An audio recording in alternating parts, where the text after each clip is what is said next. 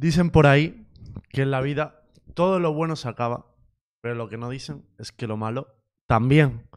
Hemos pasado por muchas etapas en este programa. Tuvimos nuestro universo Jet, un poquito de universo Astra, hemos tenido el universo Postplan, pero hoy acaba una etapa que teníamos muchas ganas de terminar. Y es que podemos decir que aquí se cierra la etapa de universo Chamber.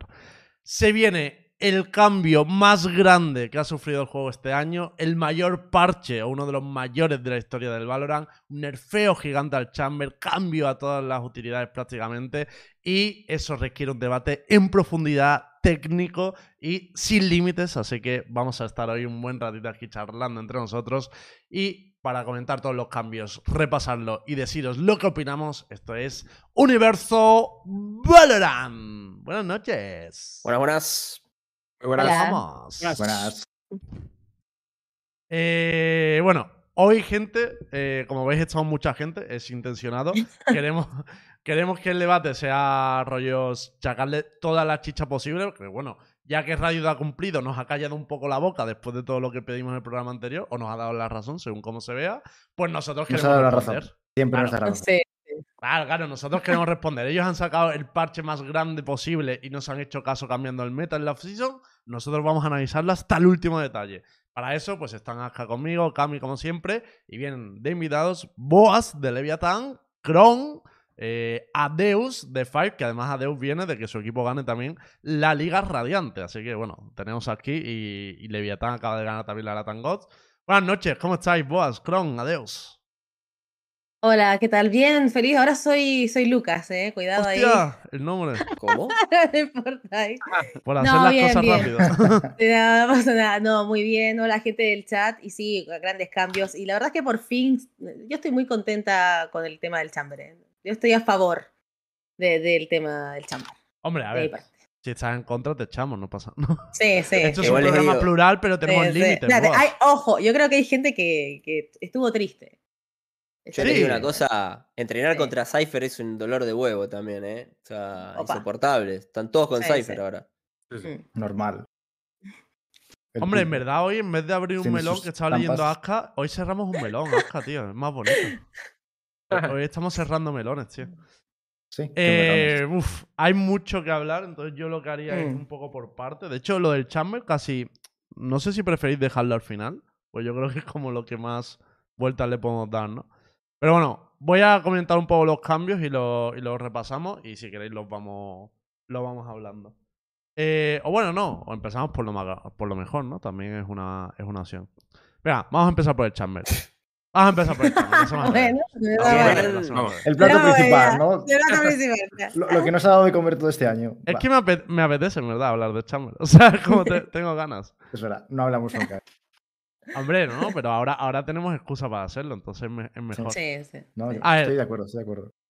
Básicamente, el cambio más grande que viene en este parche, que ya hemos dicho que va a cambiar todo, o sea, vamos a estar un rato hablando de diferentes agentes, pero desde luego el más grande es el nerfeo a Chamber, lo hemos pedido por activa y por pasiva, lo hemos pedido en todos los programas de, de Universo Valorant desde, desde que está, incluso cuando lo nerfearon, pedimos otro nerf y bueno, aquí está, este es el nerf definitivo, ¿no? Em, tenemos, eh, voy a hacer un resumen rápido de todos los cambios, pero bueno, básicamente lo- los tenéis también ¿No en... querés ir eh, eh, agente por agente? Y decir si qué nos parece, si es suficiente o no es suficiente, o va a estar Claro, claro, pero voy a ¿no? empezar por el Chamber. Es que solo Chamber Ah. son tres páginas de cambio. Pero. Vale, dale. Sí, sí, sí, comentémosla. Cuidado. o, como, o como quieras hacer. Cuidado, ¿eh? No, no, no, no, comentémosla, pero creo que estamos todos de acuerdo, ¿no? Los cambios. O sea, Hombre, a ver, con el Chamber yo sí que tengo debates respecto a los cambios del Chamber. vale, vale, quiero escucharlo, yo quiero te- escucharlo. O sea, vamos a ver, vamos de hecho por Mm. partes dentro del Chamber. El primer Vale. cambio gordo que le hacen al Chamber es con el TP, que es el cambio más grande de todos. Básicamente, Mm. ahora en vez de tener dos TPs y dos bases y tra- transportarse de una a otra, solo va a tener una base y se podrá tepear alrededor de ella en un radio de 26. Bueno, de hecho no es un radio, es un diámetro de 26 metros. eh, eh, y es donde podrá ser el TP. Aparte, si le destruyen el TP, eh, no, lo, no lo recupera. No es como antes, no entra en cooldown, sino que ya no lo recupera a lo largo de la, de la, de la ronda. Y aumenta el X-Time de todas las armas, excepto de la, de- del Headhunter, cuando usa el TP. O sea, tarda más en equipar el arma. Y aparte, la parte positiva es que el TP ya no tendrá limitación de altura ni tendrá un cooldown adicional si lo recoges tras haberlo usado. Es decir, puedes usarlo una vez, recogerlo y tienes 30 segundos para poder volver a usarlo. O sea, te lo puedes llevar a otro site. Este es el cambio más tocho, el cambio, el cambio al TP, que yo creo que en este mm, es donde quizás sí que estamos todos de acuerdo, o no sé cómo lo veis, no sé cómo veis este nuevo TP, porque para mí es la razón principal por lo que la gente dice que han matado al Chamber, ¿no? ¿Vosotros creéis que esto mata al Chamber? Para mí sí. O sea, yo ya lo dije, yo creo que el Chamber no va a pasar del 15% de pick rate, probablemente. Eh, porque será el típico personaje que a lo mejor hay un mapa que encuentra lugar y que es un poco ese nicho, pero eh, creo que pierde muchísimo de lo que podía hacer antes. Eh, sin ir más lejos, por ejemplo, en el Fracture jugabas muchas veces 1-4, el Chamber buscaba la kill, reposicionarse, jugar retake, en Haven también, era un poco el meta últimamente. Y todo eso ya lo pierde. Entonces ahora es un personaje mucho más all-in y que no tiene esa versatilidad que podía llegar a tener antes. Incluso si ya antes, en algunos mapas, se sustituía por Killjoy, en Fracture, en Breeze, por ejemplo, se cambiaba por Cypher. Creo que ahora, mm, no sé. A mí no me gusta nada el que lo hayan matado tan hardcore. Creo que lo podrían haber hecho un poco más suave. Y, y podríamos haber tenido un meta variado como, como, el que era antes. Que es verdad que Chamber era el rey del meta, ¿no? Pero creo que era un meta bastante variado y que se podían jugar muchos personajes diferentes, compos diferentes. Y ahora creo que vamos a volver un poco a, al modo de Jet Operator y poco más. Mm. Yo estoy un poco de acuerdo en el sentido de que, sobre todo el rango que han puesto me parece muy pequeño. Para que la gente se haga una idea, voy a poner una foto de, de cómo es el nuevo rango en el que te puedes tepear.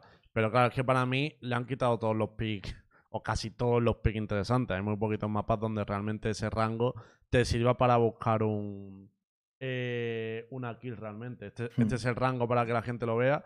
Eh, estamos hablando de que, bueno, pues es eso, es que te permite piquear muy hmm. cerca y sobre eh. todo, una vez que te tepeas, estás tan cerca que te puede incluso comer si no hay alguien cubriéndote. Entonces te obliga a que siempre Ahí está la gracia, ¿no?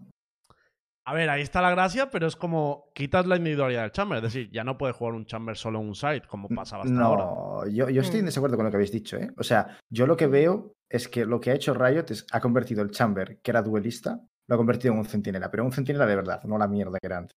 Que era una especie de duelista overpowered que aparte te daba control de mapa. Es decir, ahora Chamber es como un Cypher o una Killjoy. Es un tío que metes en un site para holdearlo. Es decir, tiene herramientas para holdear el site. No puede escaparse, porque los, o sea, puede escaparse del site evidentemente, pero si pone el TP de tal manera que pueda eh, salir afuera del site, ya son, eh, digamos, zonas muy concretas, que pueden ser mucho más fácilmente denegables que, que, no como antes, que podías tener el TP prácticamente en cualquier parte del punto y prácticamente tepearte al otro, incluso en Byte te podías tepear de lámparas al otro site, o sea, no tenía ningún tipo de sentido. TP te servía no solo para coger kills en site, sino también para rotar eh, para hacer un montón de cosas. O sea, era súper útil.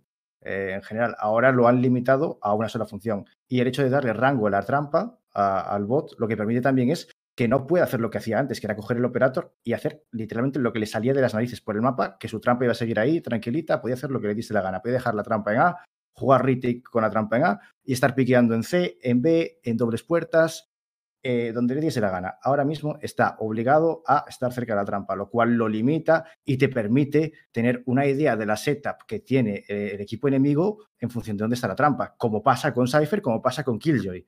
Es decir, era una ventaja muy grande. no pasa, ¿eh? O sea, Cypher no puede dejar el cable en otro lado. Vale, pero lo, normal es que el Cypher esté rodeado de sus Pero para mí has dado una clave, porque tú has dicho, lo que han hecho ha sido en convertirlo en un sentinela de verdad. Pero yo no estoy de acuerdo, precisamente porque has incorporado el segundo cambio. El segundo cambio es que la trampa ahora tiene rango, igual que el bot de Killjoy. Si te alejas, se desactiva. Claro, ¿qué pasa? Que para mí le has limitado mucho como duelista, porque el mm. TP lo que le convertía era en duelista. Entonces ahora, al tener el, TP mucho más limitado, ya como duelista necesita siempre un apoyo, alguien que la habilite. Y por otro lado, como sentinela, le has equiparado a una Killjoy, pero con mucha menos utilidad para strongholdear. Entonces, es como para mí, en vez de intentar enfocarte en quitarle una de las funciones y centrarte en otra, le has ido a atacar todo a la vez. Y yo ahí estoy un poco de acuerdo con Kron, que es como, joder, has matado un poco mojada a cañonazo, ¿no? En plan de ya no es el mejor sentinela, ya tampoco creo que sea el mejor duelista para llevar la operito, creo que ahora es la Jet. Entonces, ¿qué lugar le queda a Chamber en este meta? Esa es mi pregunta. Pero, pero una cosa, vos... No, no, no, no. Habla tú, habla tú, que yo ya hablé mucho. No, Cami, por favor. Son invitados, son invitados en Box. No, habla, habla, Cami. ¿Sí? Yo Pero, sí, pero, pero, pero- sí, pero dale, estos dale, dale, dale. son Yo demasiado vamos, me, tra- me trajeron, me trajeron una- un heladito por mientras habla Cami. Nada, simplemente lo que quería decir es que me parece que lo, lo- lo interesante de la propuesta de Riot con este parche es que es lo- justamente lo que terminaste diciendo, Lembo, es que decís, bueno, y ahora veremos dónde lo podemos colocar, como que plantea una Mm. incógnita y nos hace revolucionar las neuronas, ¿no? Porque no creo que la solución a quitar el chamber sea colocar la jet, porque la jet no te suple ni, lo que hacía el chamber en sus, en su side effect con el tema de las trampas. Entonces, realmente tenés que romper la cabeza y después tenés que tener un variopinto de jugadores como para poder optar, ok, eh, moveré a uno, quitaré uno de los inicia- iniciadores para meter un centinela para después meter una jet para suplir lo que hacía el chamber o no. Entonces me parece que trae eso y eso le da un- una- unas muchas opciones de composición. No estoy de acuerdo con el que, bueno, ya está, se acabó, ahora es uno por uno, quito, pongo a la jet y ya está. No, no, no- lo veo así. Yo creo que eso también es, lo- es lo que dice un poco, ¿no? Que te va a obligar como a jugar en, en un sector y strongholdear cierto sector. Yo creo que está pensado para eso. O sea, porque estuvimos muy acostumbrados a que el chamber rotara de un lugar a otro, que te piqueara, que te buscaba unos frangles. Entonces, como que la gente se acostumbró que chamber, era esa la función del chamber, cuando realmente eso no lo hace un centinela. Entonces, tenemos que sacarnos como eso de la cabeza Claro. y buscar lo que es la fórmula, que yo creo que chamber es una de las cosas que decía Sadak también en su momento cuando salió esto, ¿no? Sadak decía que Chamber se va a seguir usando, pero quizás, como decíamos, darle la vuelta en ciertos mapas porque va a cumplir esa función ahora. Por ejemplo, también sacaron el Vine, ¿no? Eso tampoco no es menor. Entonces yo creo que los equipos van a seguir usando el Chamber en ciertos mapas con quizás otras composiciones, porque recordemos que también hay Harbor ahora, hay otras cosas, o sea, y también otros cambios muy grandes. Y creo que van a poder adaptarse a este nuevo Chamber que es como strongholdear un side, que te va a poner quizás una cámara, no sé, se me ocurre, no sé, locura, ¿no? Un icebox, y quizás puede tomar la parte de arriba de amarillo y después se va un poco hacia atrás. Entonces, como esa va a ser como un poco la función más del Cypher, como un poco del, de, o sea, del Chamber, un poco como del, del Cypher también, ¿no? Entonces, como que yo siento eso, que sí va a cumplir un poco más de rol de sentinela con los cambios realmente. Y, y faltan, perdón, y a todo esto no lo sabemos, pero hay un dos mapas de siete que no sabemos cómo van a ser. Sí. Bueno, uno Hay sí. que ver. Ah, Cierto, sí. Sí, que cierto. quizás. O sea, para mí, ya tal y como lo cambio, veo, es verdad, que no sabemos qué tal y como lo veo, Chamber ahora mismo es muy viable en Haven, con los cambios, evidentemente que probarlo y tal. Pero yo creo en, en Haven va a seguir siendo muy bueno porque hay buenos. TPs que se me Ah. pueden ocurrir. Sí, En Ascent creo que va a seguir siendo bueno. ¿Qué pasa? Que hay Jet y el Centinela clásico ya ganaban antes del cambio, así que probablemente Exacto. siga la cosa igual. Pero algunos equipos que tengan muy buen operator y una muy buena RIS, yo creo que pueden plantearse tirar por ahí. Sí, decir, que igual igual que-. Con el TP igual yo creo que igual puedes quedar bien posicionado con lo, con lo que tienes, ¿no? Con este caso con la Q. O sea, igual te vas, Mm. yo siento que eso, el tema del Cypher tiene eso, ¿no? Que como, como decía, nos acostumbramos a que era el, el que pegaba los Frangel y pegaba lo que es la primer T y después se reposicionaba. Creo que ahora puedes igualmente piquear. A mí la verdad siento que ahora sí quedó más sentido. O sea, no, porque muchos dicen ya mataron al Chamber, Chamber nunca más, pero yo creo que no es tan así. Pero una, una pregunta, una pregunta que quiero hacer. eh, por Adeus, por ejemplo, que es el que menos ha intervenido. ¿Tú crees que con los cambios eh, Chamber es un buen Strongholder, un buen Sentinel Strongholder, que es como lo estamos planteando ahora mismo? A ver, es que es un conjunto de opiniones que la verdad que estoy de acuerdo con casi el 90% de todo. Yo creo que atacarle como le han atacado, creo que al final no es algo que le beneficie como, como tal. También estoy de acuerdo con lo de Aska, ¿no? Ese super entry que parecía, o no sé lo que era, porque es que ya no sabías lo que era, podía hacer lo que quisieran alrededor del mapa. Ahora lo haces más Strongholder, pero relativamente hablando lo decía Kami, ¿no? Es que ahora praquear contra un Cypher es un quebradero de cabeza, el estar con Killjoy y, y demás, para mí, eh, para mi gusto, sigue siendo más viable en otros tipos de mapas como puede ser Heaven o puede ser Ascent. Y la verdad que, mm, sin más, yo no lo veo muy viable. También estoy de acuerdo con el tema que ha dicho Kron, ¿no? Que a lo mejor tiene un pick rate bastante bajo. No sé cómo lo, lo metería dentro de una, una con, quizás un doble centinela podría ser posible.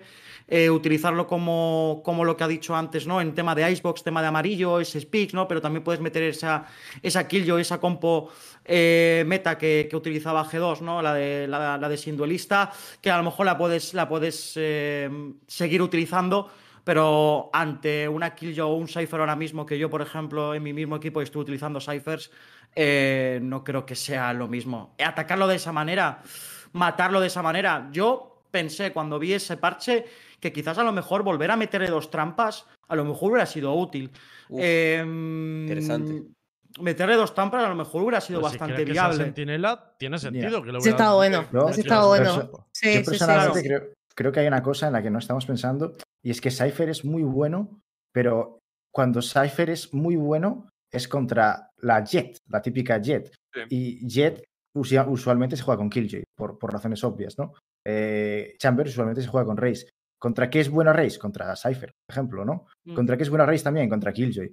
Puedes destruir la, la ulti con la piña, eh, o incluso con la ulti, con la propia ulti de Raze. Es decir, viene muy bien. eh, bueno, evidentemente también la, utilidad de Killjoy también se puede destruir con piñas, eh, si quieres, o con fardos. Eh, entonces, en general, Raze es un personaje muy bueno contra, tanto contra Cypher como contra, como contra Killjoy, ¿vale?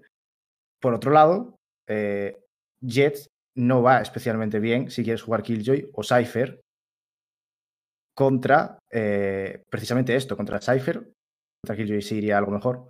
Pero en general yo creo que se están generando un poco eh, bastante equidad en general. Eh, Sí. va, a haber, va a haber un meta más amplio y vamos a intentar ver, yo creo que más counters. Exactamente. Claro. Sé que este tío, Literal. este equipo juega Jet, voy a sacarle un Cypher. Sé que este tío juega Raze eh, Chamber, voy a intentar no sacarle un Cypher. Porque sé que las entradas a punto probablemente mi Cypher no vaya a tener mucho que hacer. Es decir, tiene 20.000 cosas con las que Me ha hecho, romperme. me ha hecho la utilidad. gracia porque en el chat ha dicho a uno, ay, me mareo Gasca. Y en verdad tiene sentido, pero porque el juego va a ser un poco así. Va a ser un poco tener que comerte la cabeza pensando, vale, si ellos juegan esta composición, lindo. ahora qué es lo que yo le puedo hacer- meter de counter. O cómo puedo. O sea, a mí eso me, me mola. Me mola que haya Claro. ahora enfrentamientos más directos. Que ahora hablaremos también de los cambios aquí y todo el rollo. Y una cosita que sí que quiero comentar. Hay un cambio en positivo al Chamber, aparte de esto de que el TP pueda ser sin altura y tal, que es que puedes recoger la trampa. Que yo creo que se ha ignorado mucho. Lo hablé el otro día, no me acuerdo con quién fue en mi directo.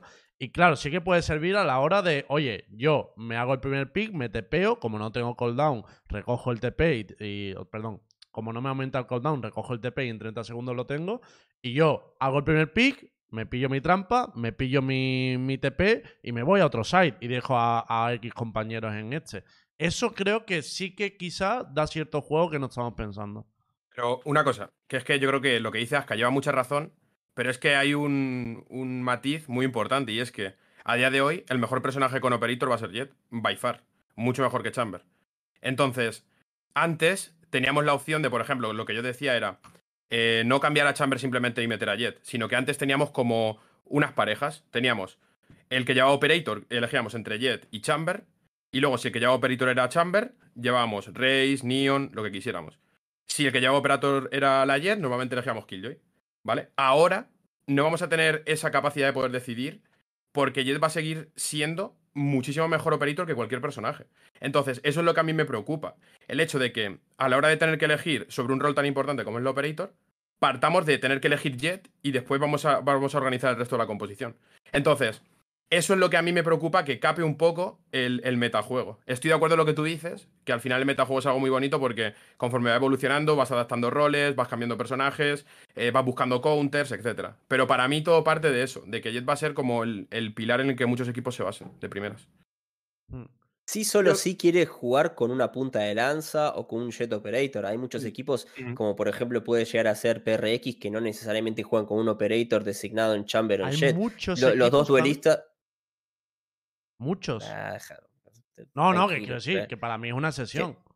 Que- que- claro, pero obviamente estos, estos equipos que han llegado muy alto, que nos están demostrando estos ejemplos, van a hacer que los demás lo replican. Cuando vean que con la Jet Operator ya no se puede hacer porque tienen un counter en Cypher muy grande, porque no es la Jet de, de antaño, lo que van a hacer es justamente emular a estos equipos que comento que tienen los dobles duelistas o duelistas que directamente entran con una Reina, con una Raze, con un Phoenix.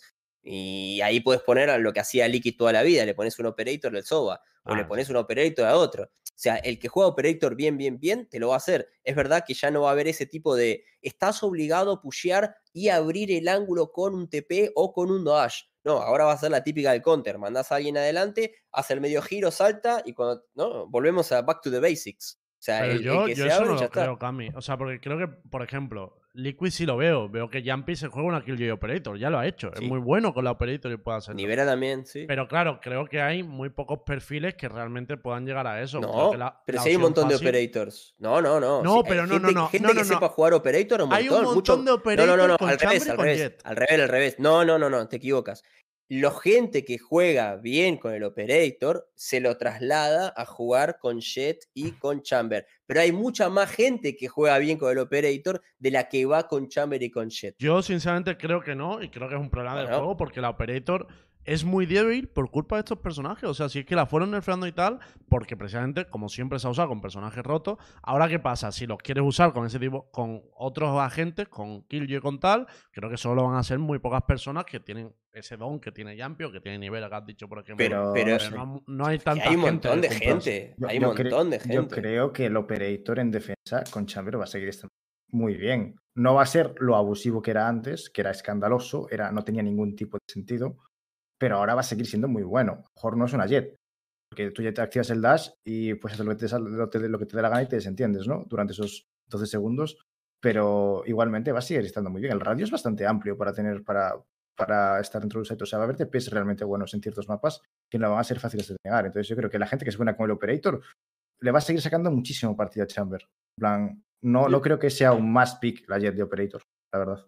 Yo voy a dar una opinión que yo pienso que es que al final, tanto la, actualiza- la actualización que dieron de Jet en su momento como la que están dando de Chamber, dan, dan, un, dan un mensaje claro que hay que ser muchísimo más smart, que hay que ser muchísimo más inteligente al utilizar el PJ. Creo que Chamber Sí. al final ya no, es solo, ya no es solo para strongholdear, como dice Aska, sino que a la hora de habilitarle, por ejemplo, pongamos que estás en Icebox y le tiras una row a azul y el, y el Chamber quiere pusear a la zona de tubo, ¿no? Para sacar ese, ese kick con Operator, tiene que ser muy preciso a la hora de que la habiliten. Porque una vez detecten dónde está y dónde está su DP y un equipo lo sepa estudiar y sepan que precisamente va a estar ahí, van a atacarle precisamente ahí. Entonces, tanto Jet como Chamber, al final la actualización es, antes cogías SPJ, se cogía Jet y eras Dios, sí o sí. Cogía Chamber y eras Dios, sí o sí. Da igual el nivel de habilidad, hablo de nivel de rankeds, que hablo de nivel de competitivo. Obviamente, nivel competitivo, hablando de tiers, es otro rollo.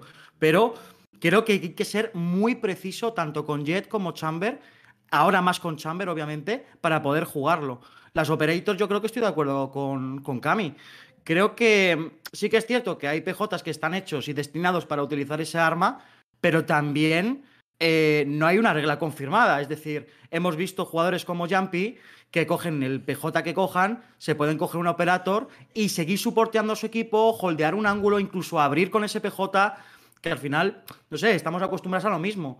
Sí. Eh, la Operator es la Operator, es un arma que se utiliza en el juego y creo que cualquier jugador que esté capacitado y tenga más habilidad que, ju- que- que incluso ese entry la puede utilizar y puede sobrepasar. Frase, frase de Rajoy ha soltado, ¿eh? La Operator Mm, es la sí. Operator y cada día más es que es verdad. Yo- y aparte yo- lo que tiene el Chamber con la utilidad, o sea, no tenemos que olvidar que también lo que pasaba con un poco la Jet. Sí, sí, es, es- es lo que pasaba también un poco. O sea, igual, igual el Chamber tiene un operito como ulti y eso en rondas quizás que vayas en desventaja, no sé, de la banca económica, igual te sirve. O sea, es como que en ese sentido igual te hace daño, ¿no? Y eso es algo to- propio del Chamber, así que Mm. yo creo que sí como que lo vamos a seguir viendo, quizás obviamente no tan seguido como antes, pero sí en ciertos mapas específicos Bueno, sigue yo- siendo bueno. Mm. Ya, Eh, Lembo quería menos- matar al Operator. Yo- yo ya poco- decía. No, no, no, no, no, es que yo veo dos posiciones Ay, claras. ay, Un segundo, porque va a, estar, va a estar muy claro quién tiene razón o no, Cami. Aquí hay dos posiciones claras. Unos que pensáis que la tendencia va a ser a usar el Operator con otros personajes y otros que creo que somos Kron y yo, que pensamos que la tendencia mayoritaria va a ser que la gente cambie a la Jet y, y use el Operator con Jet. Yo Bueno, sigo en mi, mientras- en mi yo- posición. yo sigo pensando-. Yo sigo la gente va a seguir usando Chamber en algunos mapas y donde no use Chamber, usará Jet, evidentemente, pero igual. no, Mm, No estoy no- tan seguro de eso. Sí, ya, pasaba, ya pasaba. O sea, a día de hoy, eh, lo que decía, el Breeze ya ocurría lo este cambio. En el Ascen ya teníamos este cambio. Y en el Haven eh, alguna gente también tenía ese cambio. Eh, entonces, en el resto de los mapas ahora, con la utilidad excesiva que va a tener, por ejemplo, la Killjoy con la ulti que no se rompe, ahora que se rompe mucho más difícil. eh, el Cypher con los buffos que ha tenido. Claro, pero todo esto es que va a influir demasiado. Me refiero a un, a un personaje lo nerfean un 300%, teniendo una alternativa como Jet, y encima el resto de los competidores los buffen. los Ah, de hecho, Vale, voy a aprovechar, yo- yo te un quiero segundo, preguntar voy, a- una voy a cosa. aprovechar esta Dime. intervención. Aska, que, vamos a- que me sirve para transicionar muy bien de topic. Porque yo creo que las posiciones de Chamber al Ah, final pues son no esas le que puedo hacer la dicho. pregunta a. Eh. ¿Cómo, cómo, cómo? Nada, Ah, que le bueno. quiero hacer una pregunta a Chrome. Ah, dale, dale, venga, Mi pregunta, terminamos mi pregunta es: ¿tú crees que equipos como Fnatic, Liquid, eh, Cloud9, etcétera, que tienen a Jumpy, que tienen a Derke y Alfager, que tienen a que tienen a Jay, van a dejar de usar Chamber pese a, poder- a pesar que Killjoy esté bastante bien y Cypher también. Yo es creo un que no. personaje a medias. Para mí es un personaje Yo a medias. creo que no. mismo. No, es un ser, personaje ¿eh? que precisamente Deus ha dado en el clavo. Ahora te obliga a camuflar las, las default. Ahora te obliga a camuflar dónde está el chamber. Antes te daba igual que el equipo contrario supiese dónde estaba el chamber. Literalmente te sudaban los huevos. Te daba exactamente igual. Era Porque mentira la sabes que. pregunta, Aska. Eh, exact- No, yo se la hice, igualmente. Yo, Él La no quería la ahí. pregunta, quería la respuesta. Claro, yo quería la pregunta, la respuesta a la tío- pregunta. Vamos, que Aska cree que Jay va a seguir jugando Chamber. Yo veo a Jay con una Jet que os va, vamos, os va a También. farmear. Puede jugar Sí, Jet. sí, Puede jugar Jet. Pero, por ejemplo, Fnatic, que tiene Alfager con una raíz de locos y tiene a Ya, Derke con un chamber de sí que locos. veo más duda, pero, pero no Liquid, ninguna. no sé. Ya, con Jay Pero una cosa, voy a transicionar el tema porque lo ha, lo ha sacado Cron y creo que va al hilo, ¿no? O sea, estamos hablando mucho Mm. del Chamber, más o menos han quedado claras las opiniones. Vamos con otro de los grandes cambios, que yo creo que es el cambio a Killjoy y que además afecta a ese rol. El cambio, en cambio a Killjoy básicamente, eh, bueno, el más grande sobre todo, es por los cambios que ha habido con, con cómo interacciona la autoridad, con cómo se hace daño entre ellas. Y es que ahora la ulti de Killjoy básicamente sube de 150 a 200 de vida y además mucha de la utilidad de, los otros personajes hace menos daño a lo que no sean eh, jugadores, ¿no? A todo lo que sea utilidad. Por lo tanto, por, por decirlo claro, ahora la ulti de Killjoy no la puedes romper ni con la réplica de Breach sola, ni con ni la granada de Keio necesitas eh, tirarla justo en el centro, porque solo la rompes si le da 3 ticks y con el radio del centro, o sea, con eh, justo en esa posición. Y por ejemplo, la ulti de Soba necesita darle los tres tips de la ulti. O sea, si falla uno de ellos, ya no la, ya no la rompe. O sea que, o bien, primero, que creo que te vuelve a obligar a jugar Soba si quieres denegarle la ulti. Pero es que aparte, muchas veces si no, tendrás que hacer incluso O una combinación de habilidades. Una combinación de habilidades. Sí, bueno, la Raze también ha bajado, ha bajado también el daño de la Raze, ¿eh? pero bueno.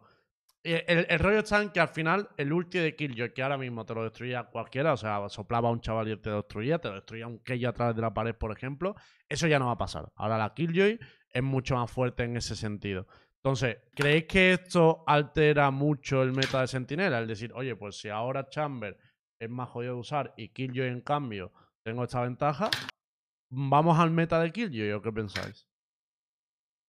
Yo, yo Mm. creo. Yo creo que lo que va a cambiar sobre todo es el planteamiento que tengan los equipos eh, en torno a eh, la pelea de orbes. DRX hace mucho tiempo funcionaba de la manera, sobre todo en el Haven, en el que peleaban, por ejemplo, larga de A y peleaban el orbe de Bridge y recargaba bajo kills y bajo el orbe para tener en 3-4 rondas más o menos la ulti de, Bridge activa. En este caso, las default seguramente sea aguantar con una torreta un poco más agresiva quizás en main de de Heaven, aguantar la espalda y quizás que esa Killjoy vaya larga, coja el orbe y recargue todo constantemente o vaya cogiendo los orbes ella para, para tirar esa ulti. Es lo único que se me ocurre. A mí me parece que es una declaración de intenciones, porque es que Chamber todavía, a día de hoy, sigo pensando que es que no sé dónde, dónde catalogarlo, porque la verdad que con esta actualización y viendo cómo está Cypher ahora mismo y cómo está Killjoy, es la única idea que se me ocurre. Poder habilitar a la Killjoy constantemente con orbes y orbes y orbes y orbes y orbes. Kill, orbe, kill, orbe, kill, orbe, constantemente. Y así tener la ulti de, de Killjoy activa, porque si ahora va a costar romperla, ningún laner la va a poder romper. Obviamente, no sé cómo está del todo, porque las he leído más o menos por encima. ¿Se puede romper al 100% o, se- o es... Sí, em, con Soba sí. Con la con ulti Soba de sí. Soba, tres, tres, pero los Mm. tres ticks de pegarle. Claro, hay que darle. Keio también, con Keio también se puede. Es, También, es lo único también la que- clave es que tardan más en destruirla. O sea, claro, por ejemplo, el Soba, Claro. tener que darle tres ticks, va a tardar Sí. más tiempo. Y, y no te sobra ese, Perdón, ese Perdón, golpe pero, extra. pero la- una pregunta en inciso. Yo, yo estoy particularmente estoy de acuerdo de que la Killjoy, pobrecita, no la soplan y le quiten el- la ulti. Para mí está perfecto. O sea, hay una dinámica de juego diferente. Los equipos se preparaban para romper la ulti y quedaba con el Killjoy súper en bolas. No sé si ustedes están de acuerdo con Sí. que la ulti sea una ulti real ahora. No, no, no, no sé sí. si me entienden. Sí, sí, sí, sí. Mm. Que lo tenía mucha ulti. counter. Era, de hecho, una de la- tenía- era la que más se contereaba esa ulti. Sí. Yo no lo veo mal, pero es que de- lo que. O sea, el rollo está en que yo ahora mismo tengo claro que se va a usar. De hecho, creo que vamos a un meta donde se va a usar mucho kill y se va a usar De mucho hecho, ya se está usando la Killjoy. O sea, se Claro, está pero es que creo que a lo mejor con este cambio se hubiera usado sin tanto nerf al Chamber incluso, ¿eh? O sea, por encima del Chamber en muchos Mm. equipos. Sobre todo pensando en los equipos que no tenían un Chamber muy bueno, ¿no? Muy disruptivo. Entonces, bueno, ahora es como se han asegurado, ¿no? De que haya, de que se use sí o En sí. el tier 1, es lo que dijiste, Lemo, en el tier 1 era, iba a ser el chamber sí o sí. Para mí. O lo que le dije antes, recién por ahí, que es el, el arco del doble sentinela. También puede ¿no? ser posible. En algún mapa es Yo posible, creo yo que creo. sí. Yo lo, lo- ah, lo que- a ver, yo creo que al final la conclusión que sacamos es que depende mucho del equipo. O sea, antes era como tienes que jugar Chamber sí o sí, y ahora creo que estamos mucho más abiertos Claro, que antes. que es lo totalmente. principal. Pero- O sea, pero- que sino que todos pero con- pla- concordamos. Pero plantealo de esta manera, yo, o sea, ya, yo lo llevo ya a nivel de juego, ¿vale? Si tú tienes esta Killjoy nueva ahora mismo con esta ulti que cuesta romperla y demás, imagínatela jugar en Aston, ¿vale? Sabemos que la Killjoy, precisamente, tú vas a meter la presión, por ejemplo, en con una torreta agresiva y tu equipo te va a intentar ayudar para ganar ese ángulo, ¿vale? O para pelearle la torreta enemiga. Al final, ¿qué estás consiguiendo? El orbe. Estás consiguiendo un free orbe. Recargas la ulti. Buscas ahí, metes presión. Imagínate que te piquea uno, sacas kill, siguiente ronda, plantas, plantas bomba o planta tu compañero y tal. Vas, a, vas ahora a ejecutar una default para. Vas hacia el orbe, metes torreta agresiva, vuelves a coger el orbe. O sea, al final, eh, más allá de que sea más dura o menos dura la, la ulti de, Killjoy, es que cambia el planteamiento de la default que tú quieres hacer en, en diferentes mapas. También digo el, el playstyle que tenga cada equipo. Si tú vas a ejercer una presión, yo priorizaría los orbes en este caso para Kayo, por ejemplo, en Aston, o para Killjoy sabiendo que va a costar romperla. Por lo menos es mi punto de vista. Es lo que para Mm. mí. Ese, Para mí ¿no? actualización- Claro, esa actualización para mí es lo que, lo que le hace más fuerte. Si es la ulti, a la ulti que voy, mi default cambia totalmente. Voy a pelear para que Killjoy tenga orbes constantemente. Es mi punto Mm. de vista, vamos. Sí. Y en sí, Fracture sí, te haces una fiesta, entonces. Claro, en, Sí, fra- en en Fracture, Fracture, vamos. En Fracture es que te lo dan free. Fracture es la fiesta. Piensa que Fracture, que antes la te puede romper. Claro, en Fracture antes el Bridge te Mm. rompía la ulti todo el rato y era eh, por la principal razón de que no se usara y ya no te lo hace. O sea, El ahora puedes te poner la rompe, ulti ¿no? baja. El, el con la la ulti, ¿no? sí. El Brimstone con Bueno, la ulti sí. Lo, lo que te va a cambiar ahora en Fracture es que la mayoría de equipos que no tengan ulti de Brimstone y tengan una Killjoy enfrente con ulti te van a estar continuamente ganando B. Y eso va a ser una presión por parte de los atacantes que van a la- tener. Por la ulti esta de rata. o sea, La, que ulti de abajo- Brimstone sí. lo rompe, ¿no? La, Sí. la definitiva de Sí. También te digo, yo creo que es, o sea, va a, ser, bastante tocho el cambio y creo que va, que va a estar muy bien. Pero al final no me parece tan opresiva. Me, me refiero, antes, por ejemplo, en Aston, cuando se jugaba a Kill y antes que saliese Keio y demás, eh, tú sabías que si te jugaban Retake y te jugaban con la ulti hacia corta, pues tú lo que hacías era ganar el espacio de corta. Entonces, creo que va a ser muy parecido. Es decir, eh, por ejemplo, igual que en Fracture, cuando el Bridge tiene ulti, no jugar dentro de site, sino que te sale fuera por si se meten en under y tal. O peleas directamente para que no te ganen la zona de under. Entonces, creo que va a ser un juego más de, de pensar cuál puede ser el movimiento del rival en ese momento y simplemente intentar adelantarte. O jugar más pasivo en caso de que tengan la ulti. Entonces, creo que el planteamiento va a ser un poco similar a eso. Y luego hay otra cosa importante, que es, aparte del bufo de la ulti, recordemos que la setup entera de, de Killjoy en los sites te la va a romper un molo de Viper, por ejemplo. Te va a tirar un molo de Viper y te va a romper los nanobots y cosas así. O sea que va a ser un aliciente del juego diferente ahora. Para, para este aclarar a la de- gente, esto es porque ha- han puesto que básicamente ahora casi todo le haga daño a todo. Entonces, Eso hay es. más cosas que pueden Mm. destruir esa utilidad. Es más real, ¿no? Así. Sí, Mm. sí, Sí. sí, Para mí sí. Que había interacciones que no tenían sentido. Va a haber un momento, o sea, lo lindo que quedó es que va a ser como una guerra, o sea, ya había, ¿no? De eso de forzar la utilidad de uno a otro, pero ahora va a ser más, ¿no? O sea, al final va a ser cómo vas a poder eh, plantear eso, o sea, la guerra como de la utilidad, o sea, voy a tener que gestionar mucho mejor y eso lo hace más divertido. Más táctico, ¿eh? Hay, Sí. hay una Sí. cosa que también han hecho que, que ha pasado un poco desapercibida, pero es que, que todas las utilidades y tal que tenían uno de vida ahora tienen 20. Que tú dices, bueno, es una tontería, pero es que esto incluye eh, la recon de Mm. Soba, el cuchillo de Keio. El Entonces, por ejemplo, hoy estábamos viendo la Liga Radiante, de repente le han tirado eh, la recon de, de Soba a una Jet, ha sacado la Shorty y la ha destruido a, a 6 metros, a 10 metros. Eso ya no va a poder pasar. O sea, ahora tiene. Te van a destruir la Mm. utilidad si realmente es buenísimo. Un van a destruirlo. No va a ser sin querer o con una shorty a, a X distancia. Y eso mola también. Que no sea tan gratuito destruir la utilidad. Yo creo que la intención de, de Riot es, eh, básicamente, con toda la actualización que están haciendo, es que todo el playstyle cambie sea muchísimo más smart a nivel, sobre todo, el posicionamiento de absolutamente todo lo que hay en el mapa, tanto en Sí. defensa como ataque. Si antes eh, le tirabas una, una piedrecita a la, ulti- a, la, a la- de Soba, ahora te vas a tener que posicionar exactamente en un sitio preciso donde el equipo rival, ya estoy hablando de niveles mucho más altos, van a estudiar que dónde va a caer esa Recon y dónde posiblemente estés que donde te vaya a caer toda la utilidad. Por lo cual ahora mismo creo que Valorant va a ser más FPS que nunca. O sea, va a ser eh, muchísimo más táctico, muchísimo más preciso, va a ser muchísimo más inteligente y sobre todo que no va a haber ese factor olín, ¿no? De, o, de, mm, o de que, mira, que te coge Pepito Grillo eh, el Chamber, ¿no? Con un operator y te hace un 8, ¿sabes? O que tenga tanto impacto. Y sobre todo dar más eh, hecho- protagonismo a otros PJs y a otros jugadores. Unido a lo que dijiste antes, también han subido eh, la, mm, la cantidad de orbes para muchas ultis. Bueno, básicamente le han subido de 7 a 8 Sí. puntos las ultis de Bridge, la de Keijo y la de Viper. O sea que yo creo que añade un punto más a lo que has dicho antes de la lucha de los orbes, que ahora va a ser más importante. Más táctico. Mm. Claro, porque creo que ahora había equipos que incluso no jugaban a lucha a los orbes y ahora va a ser casi obligatorio tener que, que haber una lucha ahí. Pero sí que iba a plantear también, porque estamos hablando todo de cambios positivos y tal, pero bueno, hay un cambio que ha alterado mucho a un gran amigo de este programa, que es el señor Andaluchino, y es el cambio a la Sage, que quiero co- comentarlo también. O sea, a Sage básicamente lo que han hecho es que cuando se cura a sí misma, en vez de curarse 60 de vida, se cura solo 30. En Me parece cambio- bien. En cambio, pero un segundo porque tiene la, la otra parte, que es cuando cura a los aliados, en vez de curar solo, solo 60, cura, en vez de curar solo 60, cura 100.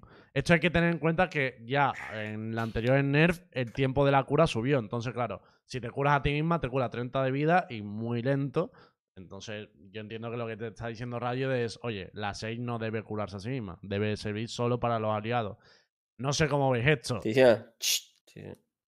Tú lo has visto bien, ¿no? Em, Yo creo que lo, lo vino bien porque odio a Andaluchino.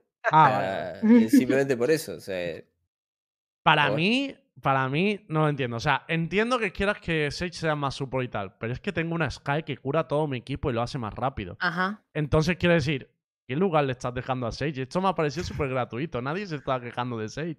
Nadie. quieren que sea más centinela que antes. Es decir, están definiendo mucho más los roles. Lo han hecho con Chamber, eh, lo han hecho con Killjoy, lo han hecho con Cypher. Están definiendo mucho más los roles y, y con o sea, y se han hecho lo mismo. Ya no quieren que la gente juegue agresivo con Sage. No quieren que la gente vaya por ahí dando balas y que luego se cura a sí misma. Quieren que la Sage meta el, el muro de manera mucho más eh, proactiva. Es decir, no reactivo, no hago mi agro, luego me meto el muro y me voy, porque te lo va a destrozar en cero coma, sino un, vale, Bueno, el mete muro la- ahora, de hecho, tarda más en ponerse más, fuerte. Claro, Sí. por eso, por eso mismo. No, Mm. no, puedes, no puedes meter el muro y, e irte gracias a ese muro, porque te lo va a destrozar instantáneo. La Entonces, pregunta es, Aska, ¿qué puedes hacer entonces con la Sage? pues puedes jugar como un centinela, a cerrar mapa con el muro, ahora, básicamente. Eh, pues, bueno, cerrar mapa. Eh, usarlo Yo- en defensa para cerrar mapa. Yo, sitios donde sinceramente, que creo que a en Riot, en Riot hay alguien a que una 6 le hizo mucho daño en su día. De verdad que lo siento. ser. O sea, siento que hay Pero- alguien al que una 6 le, una le una partida, porque es que es el agente al que más han nerfeado a lo largo del juego y al que menos han bufado. Sí, yo, no yo no digo que esté de acuerdo con Sí, el sí, nerf, sí. ¿eh? Yo no digo que esté de acuerdo con el nerf. Yo, yo digo que la- lo, lo que veo que quiere hacer Riot, ¿sabes? En plan, quieren que sea, pues eso, más centinela, más de, bueno, te meto el muro aquí, por ejemplo, en tubo en Icebox y me desentiendo. Y, y no te uso el muro de, de maneras más proactivas o de maneras más, eh, no sé, tricky, ¿sabes? Sí, cuando Eh, como para parar sí. un Roach, por ejemplo. Claro, más para bustearte en Mm, algunos sí, sitios, sí, para, para bustear. ponerlos de manera un poco Mm. eh, predictiva, ¿no? Pues te meto el muro aquí Mm. y con tiempo para que se solidifique y que no me lo rompan en cero coma Pero y yo que quiero pues saber, eh, utilidad, ¿no? Kron, Adeus, que con vuestra visión Dime. entrenando y tal. A nivel de equipo, ¿dónde veis ahora mismo una, una Sage? Porque ahora mismo, por ejemplo, vemos que se usa para plantar en Ivos. Igual esto lo puede cumplir un Harbor, no lo sé. Pero, ¿en qué lugares veis poner una Sage ahora mismo, por ejemplo? A ver, yo es que creo que el nerfeo de Sage y el nerfeo de Viper, eh, a su vez con el bufo de Harbor, es para intentar incluirlo. O sea, yo creo que Sí, sí. todo este movimiento es un poco para, para que el Harbor mejore. Al final le han subido Harbor. tre- tres segundos un- la ola grande, dos segundos la ola pequeña de duración. Eh, Han nerfeado a Sage y han, y han nerfeado a Viper. Entonces, yo creo que va un poco por ahí, para intentar que se juegue un poco más el personaje. Lem- Y le están Lembo, metiendo la- de la todo, le meten de ¿crees que todo se va a Odio. se va a jugar? Sí. Pero, Lembo, Lembo, podríamos poner. Podríamos poner la musiquita del tin, dirin, dirin, dirin, Algo así. Pero Cada vez que hablemos de Harbor. tin, ¿Me cara de. DJ? Sí. la, puedo, la puedo hacer yo si quieres. Ti, ti, ti. Tin, Bueno. no. A ver, sinceramente, es que al final, tanto decir que no, iba, no íbamos a ver Harbor, tal no sé qué, yo creo que Ryan nos está diciendo, ¿vais a ver Harbor? ¿Os guste o no os guste? Si no te comen las lentejas hoy, te las come mañana. Le pongo dos tsunamis, le subo el tiempo de la utilidad. el próximo parche, el Harbor para las balas hasta con el arma. Sí, o sea, sí, sale el sí, arma vale. han hecho de todo. Le han hecho de todo. Han dicho, no, no jugáis mi personaje, ya veréis si lo jugáis. Yo creo que obviamente ahora Harbor va a entrar como, como segundo Smoker en muchos mapas por huevos, porque claro, la Viper no lo hemos dicho, pero se ha comido un nerf eh, bastante tocho a la ulti. Ahora Viper, eh, cuando sale de la ulti, solo puede estar 8 segundos fuera, antes eran 15, y encima cuando vuelve tarda 25 segundos en recargar la barra, antes eran 5 segundos. O sea, la ulti de Viper la han, la han jodido mucho, mientras que la ulti de Harbor es muy buena. Bueno, habrá que comérselo, ¿no? Que Adeus, Chrome, Boas, hay que comerse el Harbor, ¿no? No pasa nada. El Sí, no me lo como ni con patatas fritas, fíjate lo que te digo. Sí. A mí el otro día estaba jugando y una ranked y me tiraban el océano al tobillo, ¿sabes? Y no podía hacer absolutamente nada. Yo la verdad. Yo tengo sí, una, una opinión impopular contra- con el Harbor. A mí me gustó el Harbor así. No me gusta el Harbor, primero. O sea, lo encuentro sí que le falta. Pero pareció interesante el Harbor en Fracture. Tengo que Bueno, decirlo. En Fracture. Mm. Sí, lo vi, lo vi jugar No sé a quién se lo vi jugar. Eh, PRX, PRX. a los locos. Eh. No, y locos. Y la verdad que fue- fue- Si bien, si bien, ¿Ah, si sí? bien era, digamos, un partido como muy así nomás para VPR, que creo que fue como un 13-1, algo así, fue, había cosas interesantes con el Harbor, la verdad. A mí me gusta, la verdad. Tengo No, que me ¿Te decirlo. que? Pueden, pueden decirme ahí, pueden manejar, pero sí hay, hay cosas interesantes que, que, que tiene el Harbor. Nene malo. ¿Os gusta más que Viper? ¿Diríais o no? No, Harbor más no, que no. Viper, dale. No, Has No, no, cagado. no. o sea, yo lo jamás. pero, pero digamos como Las segundo, drogas del abuelo así no como, se beben, ¿eh? sí, sí, Ah. como para acompañar a una Viper sí me gusta. Creo se lo está pensando. ¿eh? Cami, ¿puedes, ¿puedes resumirme tu opinión de Harbor? Esa, ¿eh? Te he puesto la Ah, música, ¿eh? La solo encontrado, la he eso, eso- Ah, dale, dale, dale, no la escuchaba. A ver, a ver, Te he, puesto, te he puesto la música. Ahora, ahora pega mucho que hables del Ah. Lo malo es que en YouTube no la vais a escuchar, pero ha sonado una música muy buena. no la había escuchado. Eh, vale, Ah. eh, resumo más cambios. Bueno, ya hemos hablado de la Viper, desde la Guille, hemos hablado prácticamente ya de, de, todos los, de todos los cambios, ¿no? De este nuevo meta. No sé si me queda alguna gente, espera, voy a repasar. Yo tengo, yo tengo una cosa en mente que creo que Dale, va a estar dale. bastante tocha. Y es Fénix. Eh, creo que va a ser muy bueno, sobre todo cuando se juegue Cypher, porque ahora con el muro revienta en línea recta todos los cables que haya. Entonces, Uh, te va a habilitar, te va a habilitar un espacio de locos. Y creo que como, cuidado como segundo entry, ¿eh? va a ser bastante sí, bueno. sí, sí, sí, sí, sí, es verdad. Eso es God, que era un poquito lo, lo que faltaba, ¿no? Poder ganar espacio y tal. Sí, un poquito. Aunque bueno. Me faltaba creo, yo creo que es una, una buena perspectiva. Vale, ahora lo que quiero, em, porque ya hemos hablado un poco de cada, de cada gente, es que hablemos un poco a nivel global de lo que va a suponer este parche, ¿no? Con todo lo que viene, Nerf a Chamber, eh, los cambios a toda la gente y tal. Para mí, según lo que pedíamos la semana pasada, esto es lo que necesitaba. Indiferentemente de que ahora me guste más el nuevo meta que vaya a haber o no, tal, porque al final los metas te pueden gustar más o menos. Pero hacía falta un cambio tocho de meta en esta off-season. O sea, por mí, Sí. Igual que digo lo malo, digo, Riot para mí ha cumplido con este parche. Lo vemos todos así, ¿no? Sí. Sí, total. Yo A mí me gusta. Se han atrevido, por lo menos. Me encanta Bueno, que hagan estas cosas, como que te cambie, te descomponga todo, y creo que eso lo hace súper interesante. Y sobre todo no tener a un tipo que te esté piqueando de distintos sectores del mapa, lo encuentro maravilloso. Así que la verdad es que creo que está sensacional. La verdad a mí me gusta, me gusta porque como decíamos va a ser mucho más táctico, van a tener que cranear más. Y a mí eso me gusta, la verdad. Va a poner una encuesta, que opine también la, la gente. A ver, eso de que Fénix te rompa un cable, la verdad que es un poco turbio, ¿no? Porque para eso me cojo una RC directamente o un SOBA y. Bueno, creo que el SOBA puede, podía romper los cables de, de Cypher con la nueva actualización o sí, ¿no? No cambiaba nada Sí, sí. en el tema de Sí, Cypher. sí, ¿no? sí, sí. ¿Sabes quién rompe los cables? Bien. Bien. Tin, tirin, tirin. ¿No te imaginas que tira, tira, tira la ola? Tirín, tirín, tirín, Rompía todo, ¿no? ¿viste? Tira una ola, ¿no? ¿Te imaginas Por que la, la- cierto. la- la ola rompe La todo? cascada, ya? ¿viste? Rompía todo. No esa pared riendo. que tira rompía todos Se los está riendo, pero yo creo que lo va a acabar metiendo pero si no se juega. literalmente, Sí, sí, literalmente sí, es lo sí, que mejor no hablemos. No, no, que literalmente es lo que hicieron para que se jugara Jet. No sé si os acordáis, cuando no se jugaba la Sí, Jet nada y tal, sí, lo que pusieron sí, es que el Dash rompiera los cables Sí, sí. por la Bueno, cara bueno, bueno, para que la gente empezara a. Ay, mío. Pero eso, eso fue porque la gente aún no se estaba enterando de lo buena que era Jet, ¿eh? pero Ya, ya, lo- pero lo, que se tuvieron que sacar usar por eso, recuérdalo, Aska. Cuando le pusieron lo de romper los cables, como era el meta donde Cypher era fortísimo, la gente dijo, hostia, pues vamos a probar la Jet. Y ya fue cuando se dieron cuenta de, de lo que se habían perdido. Así que cuidado que no se lo hagan al Hardware para jugarlo, eh. Cuidado. Eh, Sí, vale, otro cambio no importante. por- otro cambio importante para terminar con, con todo lo que va a ser Riot de, cara a esta offseason es el tema de los mapas. Y es que a la vez que nos Ah, anunciaron sí. todos estos cambios, anunciaron que por fin volvía Split, let's go, Muy bien. pero con un matiz. Y es que en la próxima actualización de mapas, que será con el episodio, entiendo que a mitad de enero más o menos, vuelve Split, vuelve, o sea, va a venir un mapa nuevo y salen de map pool competitivo dos mapas en lugar de uno. Sale Vine y sale Breeze. ¿Qué os parece estos cambios? Muy mal. Muy bien. Muy mal. Jo, la- la- los Increíble. dos Bien y mal. Muy mal. Bien y mal, bien y mal. No. Que Fantástico. quede Icebox es maravilloso. para llorar. Que se quede ¿Cómo, Icebox cómo está. Xbox, brother? Sí, ya, sí. Pero, pero pará, pará, pará. ¿Sabes por qué está Xbox? ¿Sabes, ¿Saben por qué se queda Xbox? Porque es uno de los pocos mapas en los que. Harbor puede tener Es cabida. el mapa De Harvard. Es el mapa donde más lo voy a ver a Harvard. Sí, No, sí, porque pero- en Breeze también se podía usar, ¿eh? En Breeze lo estaban usando también. Pero los no en. Xbox es increíble, ¿eh? En Ojo. Ice God. Pero Sí, sí, en Xbox, claro. Hace esos muros extraños, man. Sí, es muy bueno. O sea, todo es culpa de. Harbor.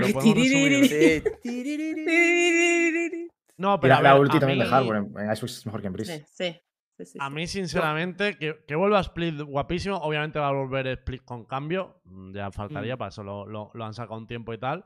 Pero claro, tío, el tema de quitarme Breeze me duele tanto que espero que el nuevo mapa tenga Sí. algo similar. O sea, si, si ahora me saca un mapa que sea muy típico, dos side, dos pasillos y tal, me voy a poner triste. Porque Breeze era más complejo, tenías que, que saber los timing pa- En Bo. pa- para mí. Sí. ¿Cómo? Medio, medio y dos sides. Y un túnel. No. No, pero No, cabrón, era me- complejo, medio, sí. medio no Ah. era fácil de Pues la defender. zona de tubo era importante también. Yo creo que era bastante complejo el mapa. O sea, yo no te Ah. digo que sea lo más difícil de atacar del mundo, porque en Ade- A era fácil. Además, perdón, perdón, además no le dieron el tiempo suficiente desde el último cambio como para ver todo lo que podía hacer. El último tiempo estaba viendo splits para el punto de, de B, pusheando por túnel y se veía más frecuente y esas cosas estaban mejor. O por ejemplo, la composición que sacó Fanatic Optic con el Neon y el Bridge pusheando por Breeze, cortando en el mapa a la mitad.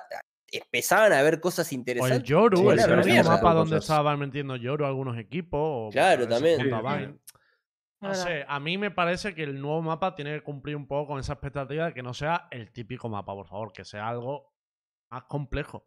Porque es que Me han miedo, dejado a ¿eh? Icebox, me han dejado a Icebox que es muy sencillito, que, que es lo más aburrido de ver del competitivo, sinceramente.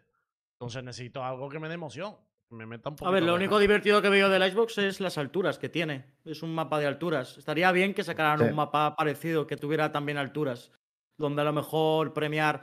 Yo creo que va a tener seguramente alturas, sobre todo por el tema de los cambios que han hecho a Chamber y, y a, y a Jet en sus tiempos, y etcétera, etcétera. A lo mejor un mapa que tenga demasiada altura y demás, a lo mejor estaría bastante bien, que creo que es lo factible. Pero vamos, que. O que- círculos, Sí. donde entre la ulti de Harbor. Sí. Círculos. Ah, No, pero yo creo que va. Hombre, a ver, los últimos, quiero decir. Han Un intentado- al medio circular, ¿viste? Eh, que han intentado bastante mm, comerse la No, cabeza pará, con los mapas. porque- Lembo, Lembo, ¿te Sí. acordás que yo había dicho lo de un solo bomb site y que todos me volvían loco y que era un círculo como un NASCAR? El Harbor es perfecto para eso. Imagínate, un bomb site en el medio. Yo no lo descarto, que no lo descarto de verdad, porque, por ejemplo, Ojo, hemos, ¿eh? hemos visto ideas Pero- como Fracture. Tú, dices- tú le dices a un amante de los tactical shooters que van a sacar un mapa donde eh, no hay medio, o sea, donde directamente no hay medio y te dices, estás loco. Y ahí No, tenemos no, a no. Fracture. No, al revés, al revés. Ah, claro, claro, claro, es verdad. Ahora es todo medio. No había un medio en Fractura, es todo medio. No, no, pero que yo de verdad que, que espero una idea así loca, o sea, igual no tan loca como Uh. un solo bonsai, pero sí que se coman la cabeza en torno a, pues eso, un mapa sin medio como tuvimos con Fracture, un mapa donde el medio tuviera mucha importancia como era el caso de Breeze. No sé, yo creo que... que Un overpass, como en el distinto. Y, no, y no creéis Ojalá. que va a lo Que mejor no, sería algo lindo. A mí me gustaría algo así.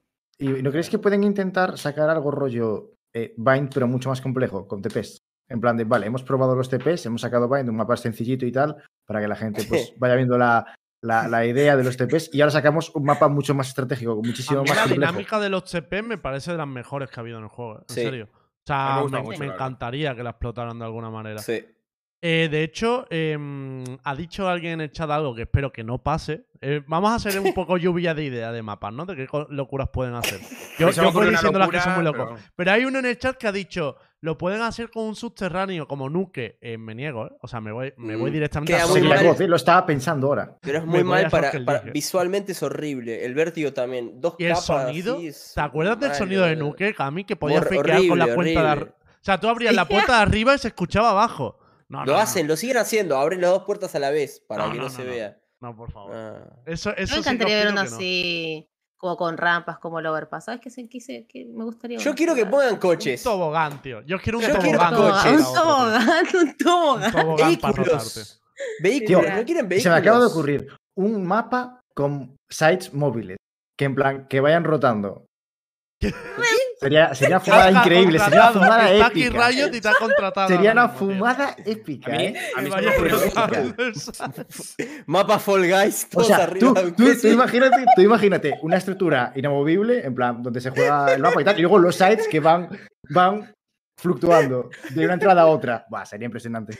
Y si Sería no una hay fumada increíble. Y si no hay bombs y es un, ro- es un coso giratorio. Cuidado, cuidado, que el chat se anima, ¿eh? El chat se mete en el equipo de sí, Aska. Dice uno, uno que se tenga que plantar en un tranvía. ¿Te imaginas? Te plantas las pacas y se va el tren. Y no puedes posar a tomar por culo. Imaginaos, gracioso. imaginaos un mapa donde al empezar la ronda no eres de ningún bando. En plan, tienes la bomba en mitad de la nada y tienes que ir a cogerla. Y si la coges, eres de un bando y si no del otro. Y sale Neo con las dos pastillas, ¿no? Elige la azul Yo o la lo- roja. Tocan un botón en medio y dice, yo lo vi, era un atacante. Y están todos ahí votando. no, no, tremendo. va. No, pero a mí me molaría. ¿Sabéis un poco la dinámica de las puertas, no? Que tú lo. No, ahora no está Sí. así, pero que se podía abrir, el otro equipo te la podía cerrar o destruir. Me mola cuando los mapas tienen algún, algún sitio que puedas interactuar con él, ¿sabes? Que te dé cierta Sí. ventaja. O sea, yo me imagino, esto va a ser una fumada, ¿eh? Aviso ya, pero yo me imagino, por ejemplo, Ah, algún tipo de mecanismo que puedas eh, inhabilitar una zona, que se llene de agua o algo así, y que haya una lucha por esa zona para, para tener control de la palanca. Tío, de, de verdad que en el futuro me imagino algo así, tío. De, de, Oye, de pero- interactividad en los mapas. Hace lo 30 mejor- años en el futuro no, pensaban que habían coches Lo, lo han voladores comentado también. por el chat, O sea, pero que a lo mejor no para competitivo, pero que saquen mapas así que sean en plan fumadas épicas para el casual, Ojalá, para, el- para, para la gente casual. Sería buenísimo. Ojalá. En plan Así de como- puntos que se mueven, zonas que tienes Sí. que luchar para que te venga cualquier cosa, ¿sabes? Pero eso es un modo de juego, no más, ¿no? Un modo de Sería buenísimo Sí, juego, lo que sea, sí. pero cualquier cosa del estilo. A ver, per- perdón, eh, Adeux, Boax, Kron. eh, hoy, salvo que justo entró lo del parche, teníamos que venir, era tarea de venir con propuestas para Riot para ver qué podíamos agregar al juego. Por supuesto, yo voy a decir penales, ¿no? Obviamente, porque quiero ver mano a mano, pero bueno. Pero, Eh, Cami, esto es está trampa. diciendo. ¿Por qué? Porque siempre pidamos lo que pidamos, tú traes los penales como idea. Pero yo creo que es, yo creo que va a ser la idea más me, me revolucionaria de de- los a mí se me acaba de bueno. ocurrir una idea. Ya que estaba hablando con ustedes, ¿sabes qué me gustaría ver un modo de juego? ¿Viste el Rainbow Six que tienes que cuidar una casa? Tipo, y, y estar dentro de la casa y cagarte a tiros dentro de la casa. Eso estaría Sí. bueno. Mansion del counter. En Claro. No, Mansion, no que era muy No estaremos sugiriendo que Creativo, Riot empiece a inspirarse en otros juegos por fin para ir sacando No, modos de no, juego, yo no ¿no? pido que Claro, se inspiren, por pido favor. que copien Se directamente. le caía el DNI mal. O sea, Que es que estoy harto de que la gente me diga, "Esto para aquí". dime, bueno. yo, yo estoy harto de que la gente me diga, pero Lembo, ¿cómo podrían mejorar el, el DM y tal? Copia el del counter, copia un servidor de. FFA, de verdad, no, no, Sí, no, no innoves, no me Sí, pasa literal. Copia. literal copia. Literal copia. Yo Pero- una cosa que- Una cosa de, una de cosa esto que que ha dicho Cami. Di, di, Adeus, perdón. Yo sí lo que metería serían DMs infinitos con diferentes Claro. ah, Sí, sí. eh, only headshot, solo operator, solo tal. Estaría bien, la verdad. Eso a mí me, me encantaría, porque eso de estar jugando en DM, buscar tal, de hacerte, pues eso, pues mil, eh, 500 kills, mil, y eso sería una rutina muy buena incluso para el jugador casual, ¿eh? que le molaría bastante, ya os digo. Sí. DM Por con. DM música, como el Overwatch. Quiero añadir Sí, a esto no, que de verdad. Una, una de las cosas que vamos a hablar hoy, ya que estamos hablando de todos los cambios del juego y de estas propuestas y tal, es que hay una que está ahí en el cajón, que se supone que en enero va a llegar al resto del mundo, que es Valorant Premier, ¿no? Lo que sería el, Ah, class, sí. el class del juego, un sistema de torneo donde puedes hacer tu equipo, participar los fines de semana. y Es tal. buenísimo. Bueno, Claro, esto es lo importante, Boas, que la gente no sabe, pero Boas está viviendo en Brasil y por lo tanto ha podido probar ese modo. Entonces, Mm. ¿nos puedes contar un poco por encima? A- para saber un Sí, poco es, nos podemos esperar. sí, sí, es súper... Es una... Entras como a un lobby diferente, hay una solapa que dice Alpha Premier, y ahí tú escribes a un equipo de seis jugadores. O sea, tienes cinco más un suplente en caso que puedas como cambiar. De hecho, creo que fueron siete, eran siete slots. Y lo que hace es que ciertos días, al menos lo hicieron así en Brasil porque era alfa, ciertos días te dan un mapa y jugabas ese mapa. Dentro de ese mapa había un rango que te tenías que jugar. Por ejemplo, es como mandarte un arranque de las 9 de la noche a las 11 de la noche. Pero jugabas con el equipo, con otro equipo formado. Te hacías un logo y era lindo porque cuando ingresas te salía como el logo de tu equipo y es como el versus. Mm. Y eh, ganas puntos. Entonces tienes ese rango, tenías en ese momento ese rango para ganar puntos y con esos puntos tú clasificabas a un mid-season. Pero, un pero una torneo cosa que no entiendo, o sea, ¿podías jugar todo el rato o te iban saltando? No, ¿Tienes una partida a de las las nu- 7, otra a las 8? No, tenías un rango horario para jugar un mapa. Por ejemplo, el Breeze día lunes de 9 a 11 es lo que puedes jugar. Es decir, que podías jugar tres veces. Ah, si es vale. que duraba la partida eso. ¿sí?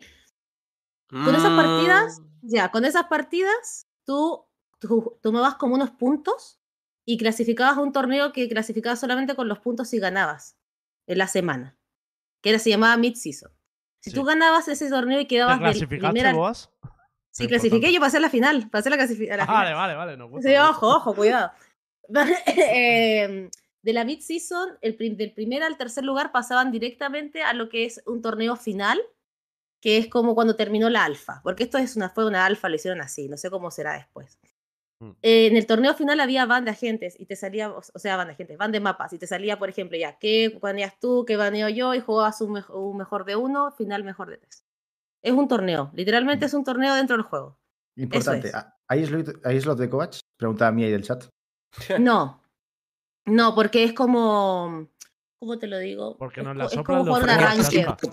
¿Cómo te lo Es digo? No importamos. No, no sí, eh, no quería decir una mentira. Bueno. Es como un arranque, o sea, el modo del juego, al menos la alfa, fue como un arranque, literalmente un arranque. Eso era, para juntar puntos, pero en vez de tener una liga, Ah, pero por ejemplo, realmente- Radiante o eso, era eh, Mm. juntabas puntos que era di- Ah, eh, división X tanto para poder clasificar. O sea, te da como un como una división conjunto de grupo. Pero que hasta que no llegabas al, al torneo de mitad, no, no era realmente un partido contra otro equipo, ¿no? Porque tú no sabías contra quién iba a jugar. Siempre, siempre era un partido contra Claro, otro equipo, pero me contra otro refiero- stack. Tú me has dicho, Claro. tenías tres horas para jugar el bridge. Ahí te podía tocar Sí. cualquiera de los equipos que estuviera jugando, ¿no? Que- Cualquiera de los equipos que estuviera jugando. Sí, o sea, y en los no hay torneos ningún de momento en el que a mí me diga, va a jugar mi equipo contra Sí. eh, Twinkles no sé qué, ¿sabes? Sí, en el torneo de mid-season, viste que clasificas a un torneo, en ese torneo de mid-season te sale un bracket y ahí te dice con cuál vas a jugar. Y en ese Vale, bracket vale, Tú, vas a, tú vas como avanzando y te sale en el mismo juego el bracket. Ahora la Todos en el mismo juego, todo en lo el que quiero juego. que me digas es, ¿crees que es tan divertido como nos pareció la idea del principio? Y si va a dar suficiente contenido, a- especialmente a los streamers, ¿no? Que es quien más lo estaban pidiendo un modo de este Sí, yo creo que es, yo creo que es, es como un arranque. Es como jugar estaqueado un arranque. Esa fue mi sensación. Mm. Eh, entonces, como lo mismo, pero estáis como con un torneo, entonces le da sensación como de torneo. Quizás la gente, por ejemplo, mi equipo no eran como, eran amigos de Brasil y eran amigos.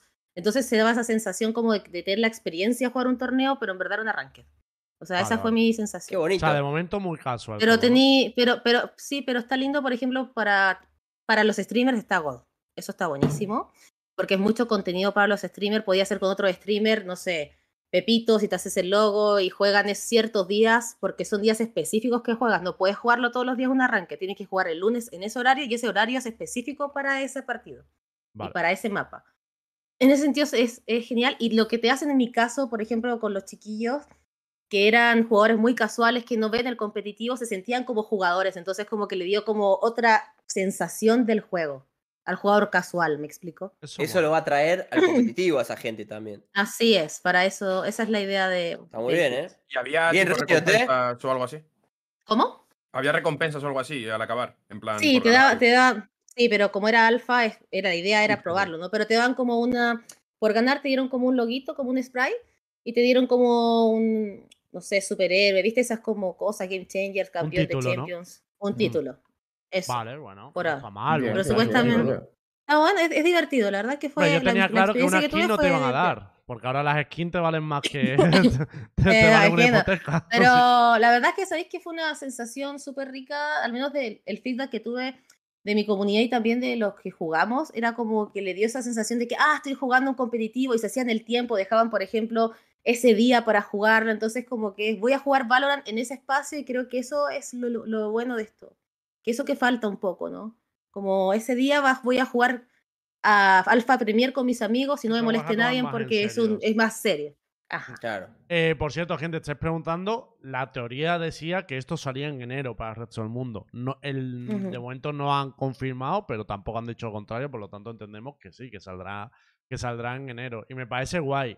Ya lo que me falta, porque es que me imagino a los del Rayo diciendo, mira, Universo Balón están contentos hoy, le han gustado los cambios, el parche.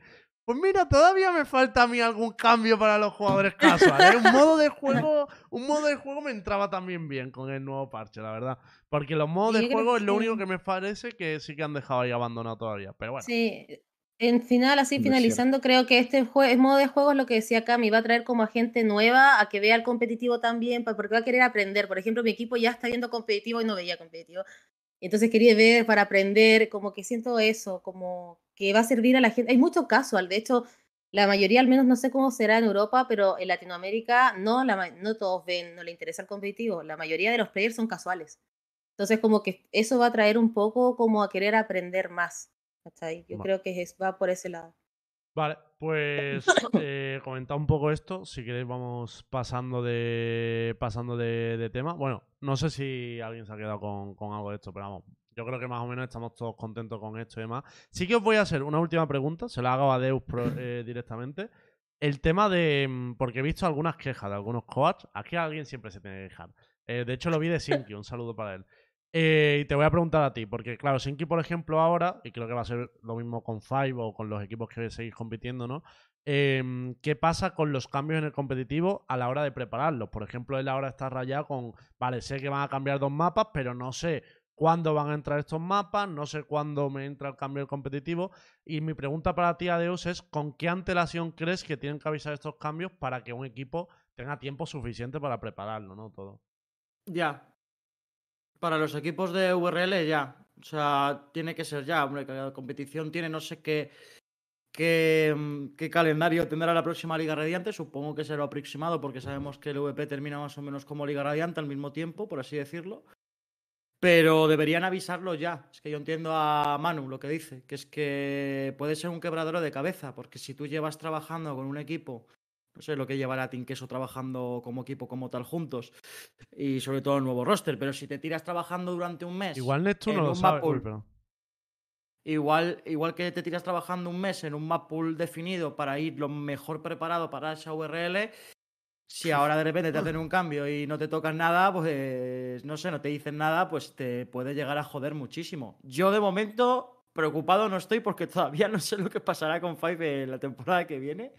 Pero, pero ya te digo, por, por pensando en lo que dice Manu, deberían avisar ya. Es decir, oye, va a pasar esto y esto y esto. Incluso eh, previamente a la actualización o, y demás, sobre todo, ya no solo a, hablo de Zinky, sino a nivel global. Eh, a coaches o a gente que esté jugando en la élite y que digan, oye, va a ocurrir esto, esto, esto y esto y esto. Sobre, yo, sobre todo yo lo haría de VRLs para arriba. Pregunta. Venga, voy a hacer una picante para Cami. ¡Ey! ¿Crees que Mm. hay equipos que después de los cambios al meta se puedan arrepentir de haber fichado a X jugador? No, porque yo considero que si se fichó, se fichó a lo que vos estás yendo, al tema del operator, y para mí el operator se puede jugar con un montón de agentes, por lo cual no creo. ¿Estáis todos de acuerdo Bueno, con esto que ha dicho Cami? Sí. Sí. Sí. A ver, yo creo, cara, que, Lembo. yo creo que al final cuando fichas a un jugador, Tu cara, tienes que tener en concreto, o sea, tienes que tener un poco también en cuenta su flexibilidad. Si es un jugador También. contando sí. con jugar un rol o un agente específico y no sacarlo de ahí nunca, ahí ya veo, yo creo que tiene fisuras, ¿no? El, el proyecto. Yo creo que hay equipos que han fichado a gente porque brillaba mucho con el Chamber y no creo que ahora se arrepientan tampoco, pero sí que es como, hostias, ahora tengo dudas, que antes no tenía esa duda Seguro, seguro. Sí. O sea, y yo lo, lo di- lo digo claro, o sea, porque tampoco me parece algo ofensivo, pero por ejemplo, Wolfen ha brillado esta temporada con Chamber, que yo creo que va a brillar en otros roles, pero sí que creo que ahora está la duda de, hostia, se tiene que adaptar a otros roles. Siempre sea, te metes con Kellogg's, Lembo. No, no he dicho Kellogg. ¿Qué coño? Pero creo, creo que, por ejemplo, al final, estos jugadores, yo creo que sí tendrían un reemplazo, ¿sabes? En plan, por ejemplo, porque pueden jugar Jet. Por fin puede jugar Jet. Eh, Kelos puede jugar Jet. Entonces al final, es como que, bueno, no juegas Chamber, vale, bueno, juegas Jet en algunos mapas, o la, la gran mayoría, o sea, realmente en casi todos se puede jugar Jet. ¿Ves? Pero Entonces- vamos a caer justo lo que decíamos al principio, en eso. Vamos a O caer en la cambias rutina a otra vez Jet o de- cambias Ah, bueno, Sentinela. pero Porque para mí en Wolfen los- va a cambiar a Killjoy, por ejemplo. O sea, Wolfen va a ir hacia Killjoy Cypher y en Puede cambio ser, sí. eh, un Kellogg o un Ardis pues va a ir hacia una Jet. Con Killjoy era bastante bueno, ¿eh? Depende. Igualmente, depende del jugador al final. Algunos se quedarán con Chamber, incluso en algún mapa. No muchos. A ver, nadie se, nadie se acuerda de Gatch en Rebels. Jugando con Operator todos los Siempre jugaba con Astra Mm. Operator, con Sage Operator, con cualquier cosa Operator. O sea, se ¿Alguien se acuerda del 4K de Booster con Astro Operator en ataque en el Eh, overtime con tal? eh, Bueno. no, Eh. Ajá, esas cosas luego no las me sacamos. eso. No quiere Lembo eso, no No quiere. me quiero verdad. acordar, claro que no. ¿Cómo me voy a quedar acordar de eso? ¿Estamos tontos? No, no, no, para nada. Bueno, em, abriendo otro melón, como le gusta a Aska, y cerrando ya todo el tema de cambios. ¿Cómo?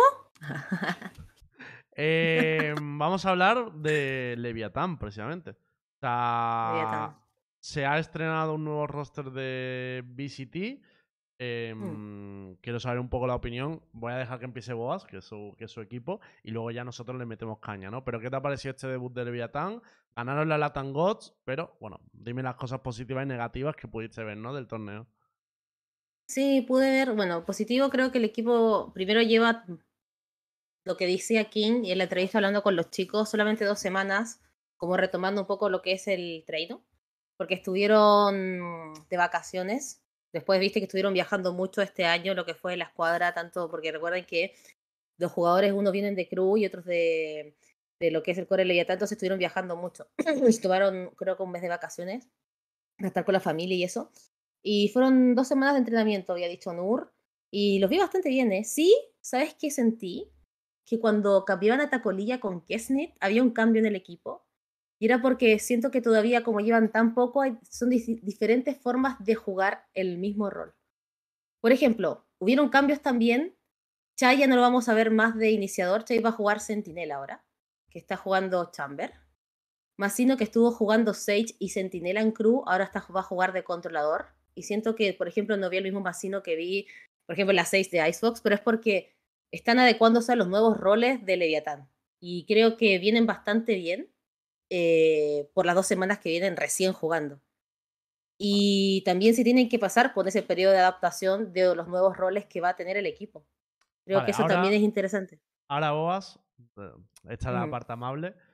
Hay que abrir un poco debates, porque aquí de hecho para mí hay un debate muy importante y es que en el torneo se fueron turnando Tacolilla Sí. y Kenneth según mapa. De hecho, el propio Mm. Masino dijo que siempre era, bueno, hasta la final siempre era eh, Taco jugaba el primer mapa y Kenny jugaba el segundo, independientemente de cuál fuera ese mapa. O sea, que daba igual que tocara uno u otro y de hecho vimos Sí, en un mismo mapa, por ejemplo, Heavy lo jugó una vez Tacolilla con Raze, otra vez la jugó Kennis con Raze. En el mapa de Breeze Sí. creo que también pasó, que jugó primero Kennis con Jet y luego jugó Taco con Jet en ese mismo mapa. Yo os quiero abrir un debate ya para el resto, Boas. Eh, ¿Qué os parece esto de poner a dos jugadores cambiándose en el mismo rol durante un mismo torneo? Y si queréis abro yo esto, porque claro, a mí lo primero que me genera es, hostia, vas a crear una rivalidad, es imposible que los jugadores no se lo tomen como tengo que ser mejor que el otro. No sé cómo lo veis vosotros. A ver, yo creo que fue más que nada por el Showtime. Vamos, quiero pensar eso. Pero porque Sí. no tiene mucho sentido cambiar simplemente eh, dentro del mismo rol eh, con el mismo personaje. Me refiero, normalmente si tienes un sexto, lo tienes para que te dé cierta flexibilidad con ciertos roles en algunos mapas y demás. Pero hacer esos cambios a mí me resultó un poco raro si no es para el Showtime, como digo, que al final es muy jugoso.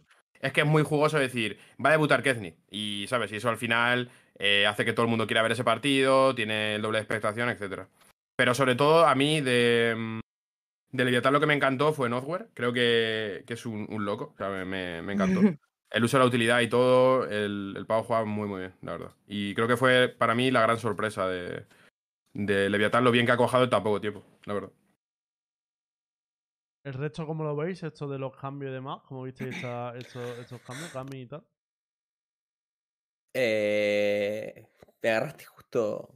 No, vos va- primero. Venga, Ah, va, dale, hazla, Eh, dale. yo creo que, o sea, en parte creo que puede decir que le metió más mapas a Leviatán que que- Brasil, que eso se la está los guardando. mismos, los mismos, pero bueno. Lo mismo. Vale, vale. Eh, ahí, ahí estamos, ¿no? A ese nivel. Eh, bueno, eh, lo que quería decir es que es que yo creo que lo han hecho por el show, pero también te digo que, si quitando el hecho de que yo creo que Leviatán va a ser de los equipos así más disfrutones de ver de este año, como se les dé por hacer un roster de seis en plan real, con seis jugadores peleándose por el puesto, entre comillas, teniendo en cuenta que tiene a Kezni, eh, no sé, puede ser. O sea, yo sí creo que hay un equipo que puede hacer eso, es Leviatán. En plan, no se me ocurre ningún otro equipo capaz de hacer eso, porque tienen el staff y tienen los jugadores RX. Para hacerlo. Ah, bueno, DRX, DRX. También, vale, bien. Ah. Porque, bueno, aparte en Corea ya, pero digo, fuera de Corea, porque en Corea es otro rollo aparte. Corea es Corea. Eh, Sí, Corea ahí va a su rollo. Eso ya tiene, tiene su sistema. Pero yo creo que, en plan, dentro de lo que es eh, EMEA y Américas, o sea, el único equipo que veo con capacidad ahora mismo de hacer algo por el estilo y que sería increíble es Leviatán. En su día hizo la mago Heretics, ¿no? De hacerlo, pero bueno, fue un poco. Más pillado a lo mejor por los pelos, aunque mal no le salió, entre Pero comillas. ¿creéis que van a hacerlo? O sea, ¿creéis que el objetivo de Leviatán es tener un sin-man roster? ¿O que, No o lo sé. que No. es algo casual? Porque yo creo que No Yo casual, como ha dicho no lo Tom. creo, pero si es el caso, me parecería la, la hostia. Pero es es que ellos habían armado un roster y luego llegó Kesnit. Y el roster está armado y para mí está cerradísimo. Mm. Y creo yo que el pelado debe haber dicho, "Mm, ok, vamos a jugar con Kesnit por el show match. Pero quiero probar los roles. Y es como le dijeron, vos jugás de este rol porque sí, nunca puso a los dos en cancha. Ni a Taco, ni a- o sea, nunca puso Taco y, Sí. ¿cómo Mm. se llama? Y Kesnit, cuando es lo que decía Kron. Si tenés un sexto es para aportar un cambio de composición, no suplirlo uno por uno. Para mí el pelado quiso probar cosas con los nuevos roles, que le salió muy bien, que vimos un Leviatán muy fuerte, con muy poco entrenamiento, mucha esperanza, para mí potencial top 4 de Américas. eh, y, y realmente yo espero que sea un roster de 5, no de 6. Yo puedo dar un Sí. punto de vista totalmente así un poquito más, más cruel, por así decirlo. Yo creo que Dale, Onura dale, ha hecho. Uh, me gusta, me gusta. Yo creo que Onura ha hecho eso precisamente para que sus jugadores no se duerman, ¿vale? Teniendo a un suplente, en este caso como Skednit, sabiendo que te puede pisar los talones, creo que es una manera de. Lo hablaba yo con Chiqui hace tiempo. El hecho de tener un sexto jugador que sea de ese nivel, en este caso estamos comparando tiers totalmente diferentes, pero ten en cuenta que tener a un jugador como Kednit Kednit ahí eh, como sexto y que a lo mejor un jugador no trabaje de la manera que tiene que trabajar, el que te viene detrás es muy, pero que muy bueno. Así que yo creo que es una manera de tener al equipo totalmente involucrado y focus en el, en el proyecto y sobre todo para competir. ¿Como presión funciona? Bueno, puede ser que sí, puede ser que jugadores se sientan un poquito más presionados o no, pero yo lo veo de esa manera, un poquito que también estoy de acuerdo con Cami, que a lo mejor es un poco, venga más, eh, vente, vente a jugar con nosotros. Que creo que el roster, como está, esos cinco que están jugando con Sí. Tacolilla, es una pasada. Y creo que lo de Kenneth es más para, eh, chavales, tenemos aquí a un bicho, darle mucha caña, que el que viene detrás pisa fuerte y manteneros ahí firmes. Ese es mi punto de vista.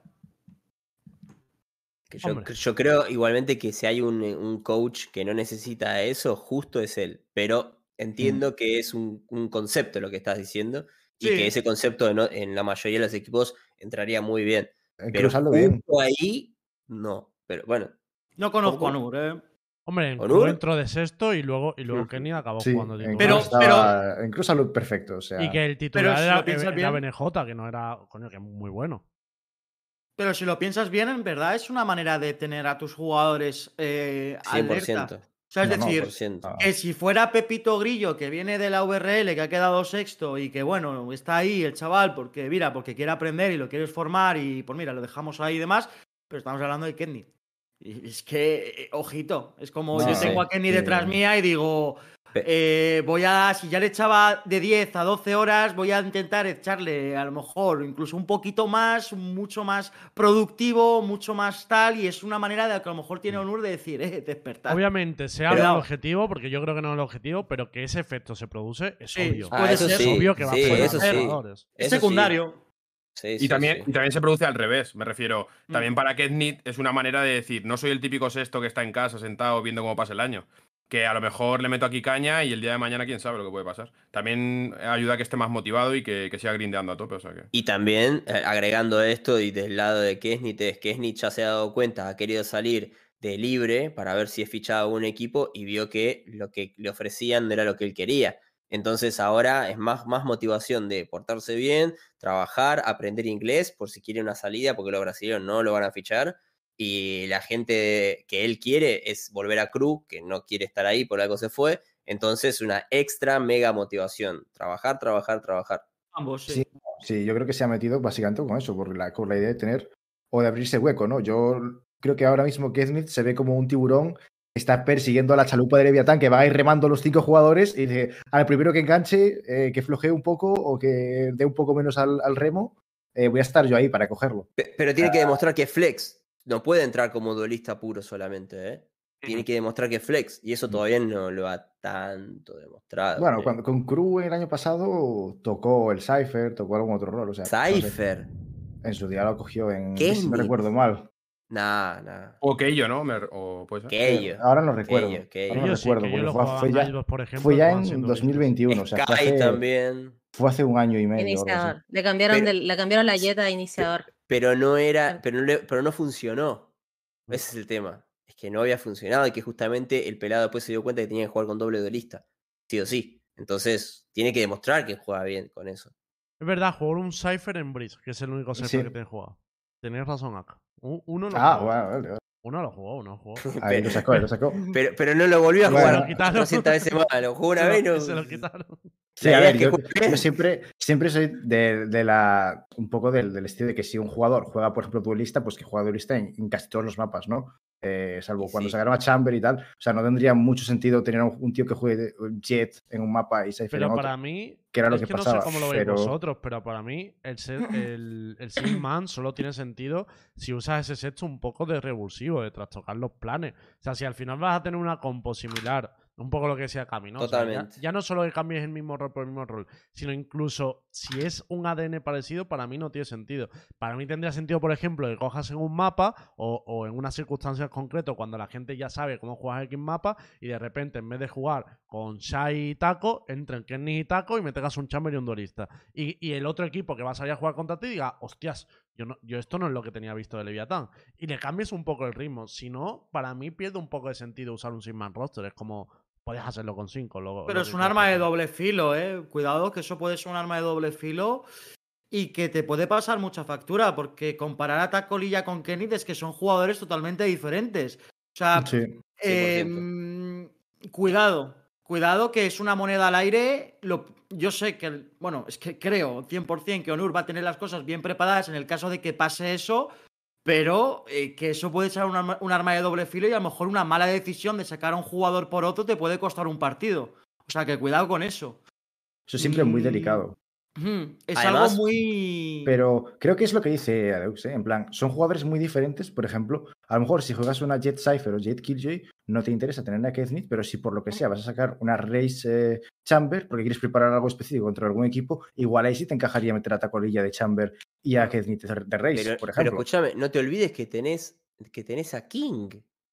Que era una de las Sí. mejores races de Latinoamérica. Pero ¿Para que no a. Está bastante claro que. Es que es un va a jugar equipazo, en realidad, ¿eh? O sea, O sea, si algo quedó claro en este torneo es que quieren tener a Sai de Sentinela y a King de, de por con el supuesto. con la claro, quiere, Sí. quiero decir, si querés tener alguna sorpresa, ya la tenés dentro del quinteto. Si el quinteto fue formado sin Kesnit, claramente. Sí. O sea, sí, sí, no, está claro que versatilidad tienen en los cinco Claro, jugadores que hay en e- eso O voy. sea, tampoco hace falta hacer.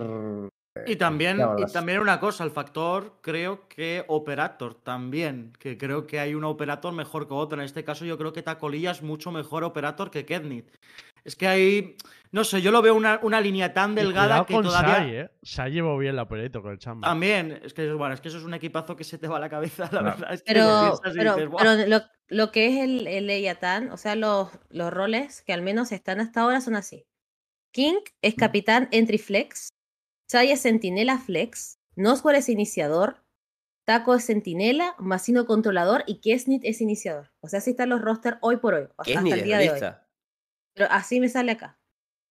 O sea, es lo que No. nosotros nos pasaron, por ejemplo, lo que le pues, creo que pasó Leviatán, en ese momento nosotros como analistas en el evento, así fue. Y Vale, también, por ejemplo, lo el que, lado dice, de... lo que dice Cami es razón. Tiene razón. O sea, vosotros Sí. pasaron Kenny es iniciador, pero, Pero- Kenny jugó todos duelistas. Sí, pero yo es, es que por eso yo creo que va por un tema de que era por parte del, parte del evento, Ya. porque iba a jugar Kesney. Yo creo, yo al menos yo no lo sé, porque yo no soy el Pele y lo bueno, lo ideal sería que le pregunten a él. Pero yo lo veo también desde ese lado realmente. Llamamos al pelo en directo otro día. le- Sí, sí, sí. le- vale, voy a cerrar el tema de Leviatán, que creo que ya lo hemos hablado. en- Interesante, igual. Sí. ¿eh? Voy a Che, pará, ¿y mi BR? Mi BR, que Ah, es el otro equipo franquicia.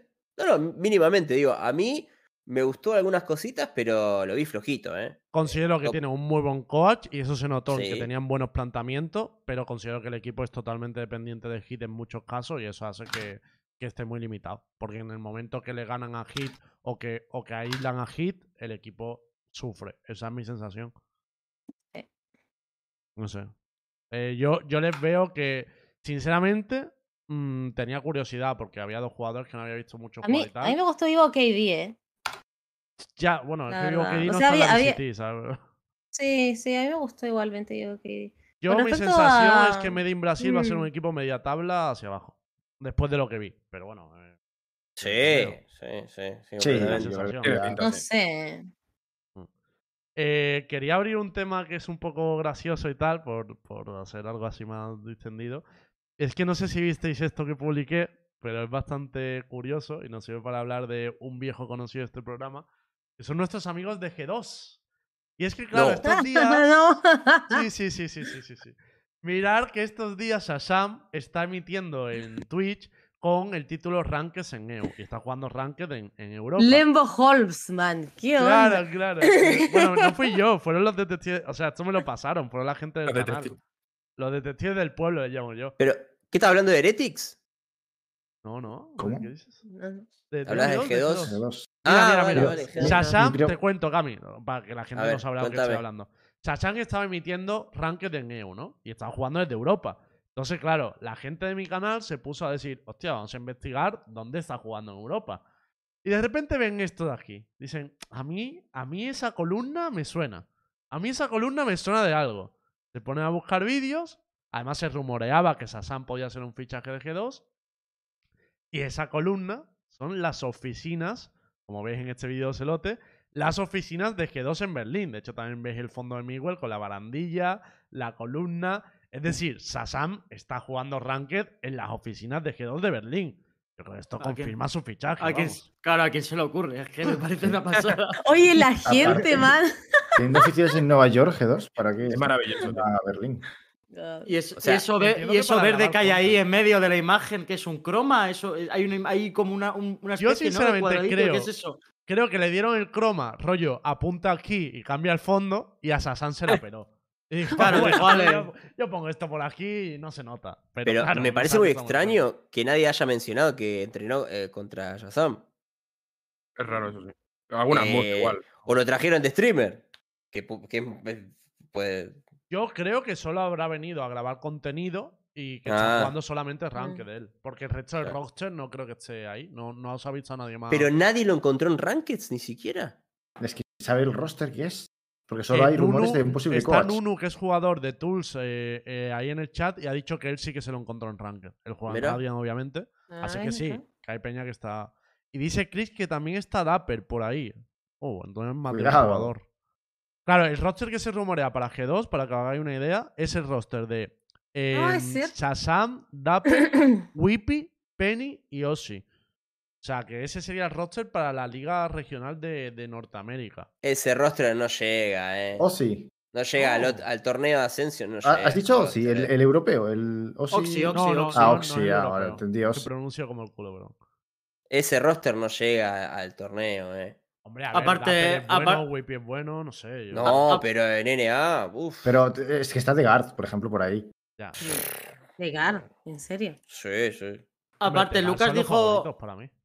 Aparte, Lucas dijo un mensaje en streaming, un- bueno, una, una vez que me pasé por ahí para saludarle y tal, dijo, Buah, pues, pues no sabéis la que tenéis montada allí G2 en Norteamérica, en plan, como diciendo lo que se están montando por ahí. O sea que tiene pintaza que va a ser eso. eh, O sea, ahora el equipo, ya te digo, a mí la verdad que ni fu ni fa, si te soy sincero. Mm, No Totalmente. sé, es que Mm. con The Guard, versión One. eh, no sé qué Face, va- Optic, Sí, no sé qué va a montar Face, Optic y TSM, pero. TSM. pues, Y bueno, SM, olvide. sí, no, eh, Es que la segunda DNA es. Es duro, ¿eh? Vamos. La segunda DNA, es que la segunda DNA es una pastada, ¿eh? Es una Sí, sí, sí. brutalidad. No Sí, tiene sí, ningún tipo de son sentido. O sea, de hecho, Steel no- va a estar en otro roster. Se rumorea que eh, tanto Toas, el youtuber, como MrBeast van a tener equipo en la segunda DNA. Mr. Beast. Uf, Claro, MrBeast, que es el tío más seguido de YouTube. O sea, Sí, sí, sí, sí, Una sí, sí. no, barbaridad. no, es que barbaridad. la segunda DNA no tiene ningún tipo de sentido. Es que no tiene ningún tipo de sentido. Yo tengo muchas ganas de ver qué pasa en la liga. Pero bueno, eh, hablando de, de cosas que sí que vamos a ver, este fin de semana tenemos la Red Bull Home Ground y ya han salido los grupos para ese torneo. Son estos que os voy a poner por aquí, básicamente. Tenemos en el grupo A, porque finalmente el que viene en el lugar de. en el lugar que quedaba libre es Cloud9. O sea, va a venir Handresy, pero también va a venir Cloud9. Entonces tenemos en el grupo A a Cloud9, a Vitality, a Focus, que para quien no sepa, Focus está con equipo con KP Seed, con Purpo, etcétera, aunque Purpo no puede viajar. Y Crew Esport, que va a venir sin Mercer, porque Mercer se casa en estos días. Y en el Sí. grupo B tenemos a Liquid, Handresip, Tingeretic y Food Esport. Pasan tres de cada grupo. ¿Qué esperáis un poco de esta competición? ¿Qué esperáis ver de estos rosters nuevos que no hemos, no hemos visto todavía? O Liquid. Eso tiene que ser un desfase. Eso va a ser un desfase lo de Liquid. Mm. Hay ganitas. eh. Eh, ver a Nats. God.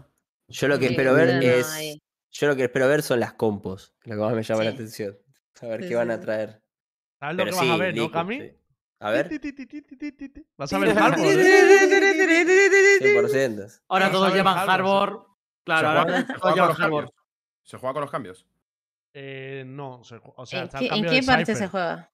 En el 5.10. O sea, está el cambio del Sí, en Cypher que tiene 5.10. los cables más largos y tal, pero ya está, solo ese. Y, Mm. y eso para ver al mejor Cypher del mundo, ¿no? Al bueno de Nat. Uh, qué bueno. Uh, qué god. qué Sí, sí, sí, pues. sí. Veremos. si No había nada, nada mejor, ¿no? Que ver a, a los cambios Ah. con, con semejante. En ese roster también está Saif, que puede ser el sentinela, eh. Cuidado. Estáis dando mucho A ver, yo creo que si No. sacan Cypher. Ah, Yo, mira, Saif es un Sí, tío Saif que practica en Rankeds lo que juega en equipo y está, creo que está spameando Cayo. O sea que supongo que será el flip. Vale, En plan, el, Pero el- pará, a ver, está Saif y está Nats y vas a poner a Saif de Cypher.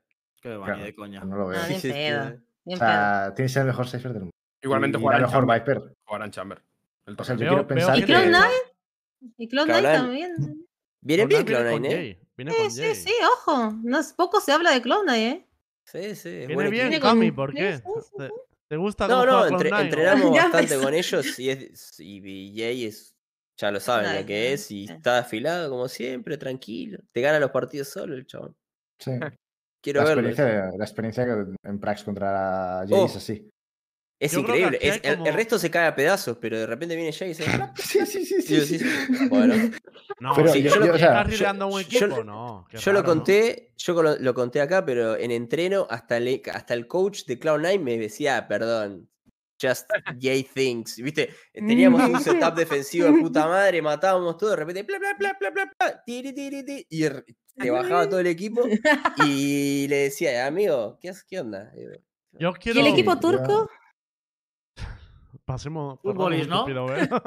Fut, sí. ¿Y el equipo turco? bueno, No, Fut- igual. co- Fut, Oye, hecho, Cruz está lo, tiene, ya- Cruz- Cruz- Cruz lo tiene complicado igual. todo- yo siento eso. Claro, el rollo está en que Crew le toca en el, rost- en el grupo con Focus, Vitality y Cloud9. O sea, yo me centraría en los dos hispanohablantes, en Crew en el grupo A y en Mm. En el grupo B. Yo creo que. Crew en el grupo A va a pasar, sinceramente. O sea, no creo ¿Eh? que... No, Yo yo creo creo que que. No, Focus no, es muy duro, eh. no, Mm. no, Pero, no. tío, Focus sin... sin Viene de perder contra OnlyFins, Focus, ¿eh? Es que yo creo que a Focus le gana, pero además fácil, te diría. De verdad que lo creo. Yo, yo creo que el Crew va a pasar. Es que para mí son como los dos tipos de equipos. Hay un equipo con el que hay una expectativa grandísima, que es Liquid, y un equipo al que todo el mundo tiene una expectativa hiper baja, que es Crew. Y para mí, ni tanto ni Sin su algo. roster principal, Lembo. Es que por eso digo, porque no está, ni sea- siquiera, no está Melzer, es como que no sé, yo lo veo complicado igual.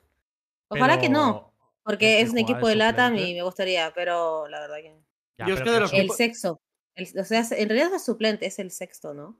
Claro, Sí, claro, pero que el sexto Es jugador, sí. a Sedi, Sí, es una bestia. Lo único que, no entiendo es cómo, cómo van a ser los roles, porque Mercer es Smoker claramente y a Sedi no Sí. es Smoker principalmente. Pero a Sedi a nivel de AIM mm, le gana duelos a cualquiera. O sea, yo lo tengo claro. Pero Davis también estuvo jugando. O sea, Davis de hecho estuvo jugando Smoke también en un momento. Como que pasó por altos roles también Davis.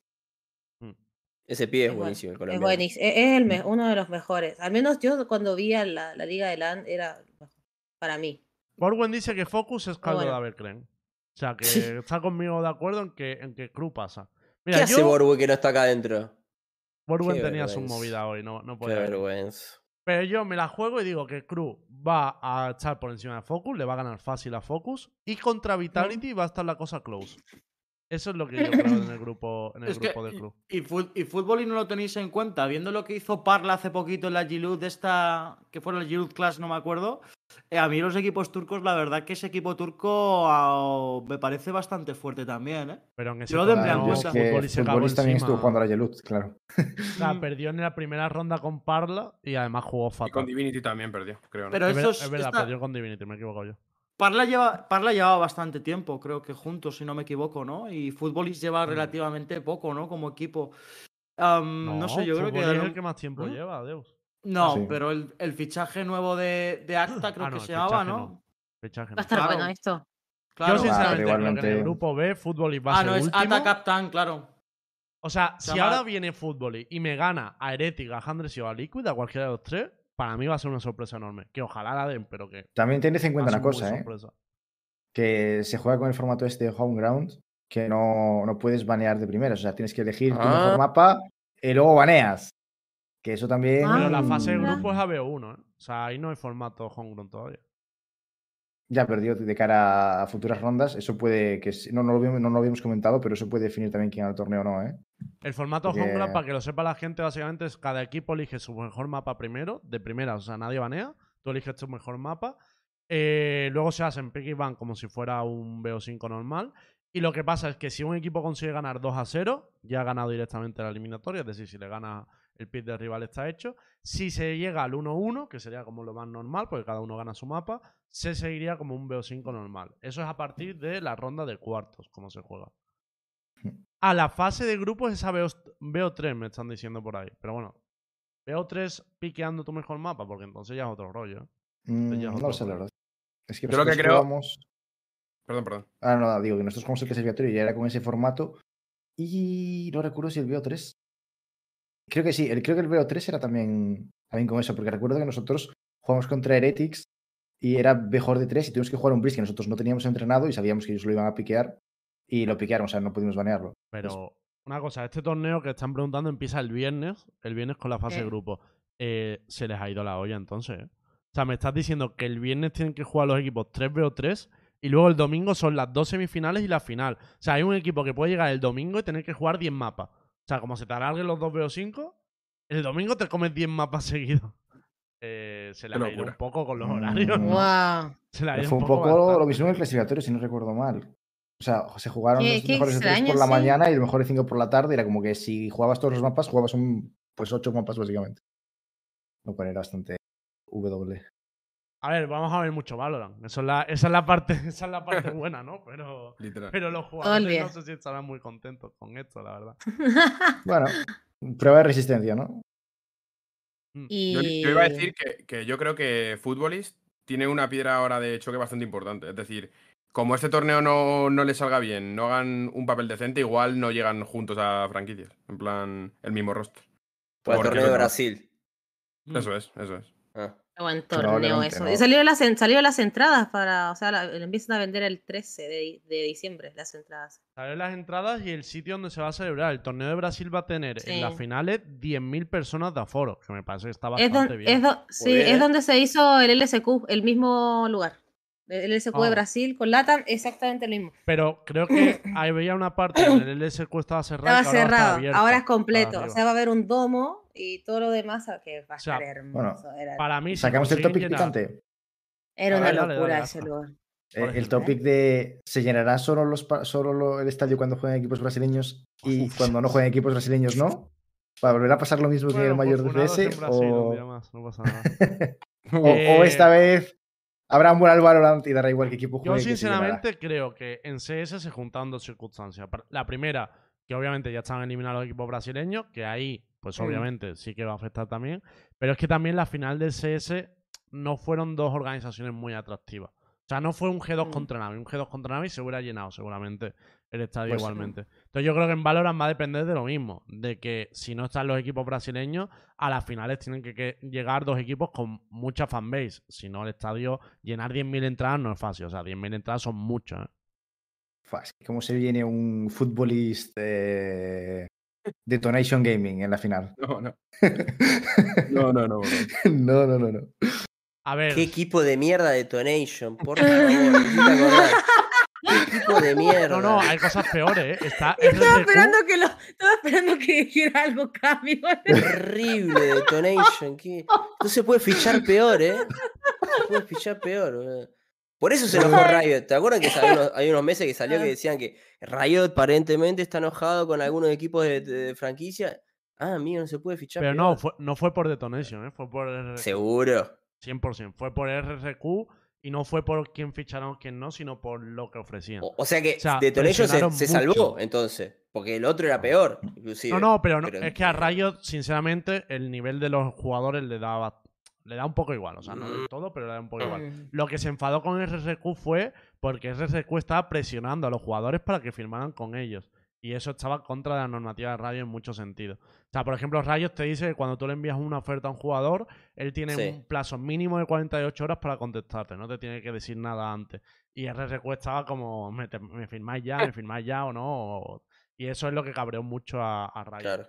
Pero sí que es verdad que hay muchos equipos que si llegan a la final, especialmente equipos asiáticos, en Brasil no van a mover apenas nada. O sea, un RRQ en Brasil creo que no mueve, no, pone- no mueve apenas nada. Entonces yo espero que, bueno, pues Sentinel llegue lejos y, Sen- y Sentinel pueda mover esa fanbase brasileña, ¿no? Por ahí, porque si no va a estar jodido.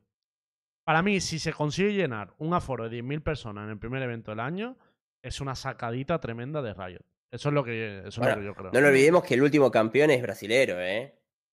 Mm. La- la- Y Sentinels con los brasileros que vos estás diciendo. Sí, yo creo que Mm. se va a mover, ¿eh? Sí, Claro. Z Division Loud como DRX. Sentinel pueden dar mucho nivel en ese torneo. Yo espero que sí, la verdad. O sea, espero que la gente se sume al carro del Valorant y no al carro de, de, de los equipos brasileños. Y, y yo creo que al final, lo que tiene también que haya un evento así es que yo creo que en el Valorant se ha demostrado mucha diversidad dependiendo de la región y creo que eso también es un aliciente, ¿no? Que tú cuando vas a ver un partido de un equipo japonés o de un equipo coreano, también lo que te interesa es un poco el, el estilo de juego, ¿no? Creo que, por ejemplo, eso en CS es como un poco más unidimensional, es decir, hay equipos Totalmente. europeos, equipos eh, brasileños y tal, pero, pero no se ven esas diferencias tan grandes que hay aquí y esa diversidad, ¿no? Y creo que al final eso es un, un punto a favor.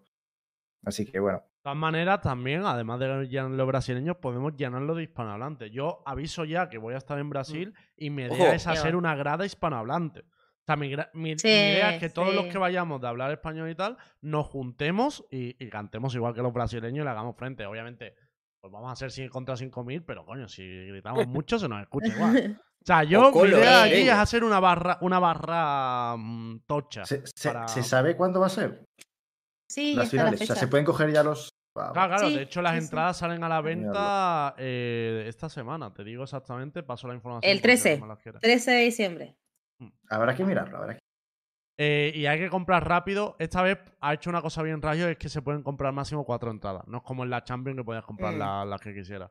Pero hay un máximo de cuatro entradas por persona, así que entiendo que durarán más. Pero vamos, que recomiendo cogerlas con tiempo porque estas cosas siempre se, siempre se venden muy rápido.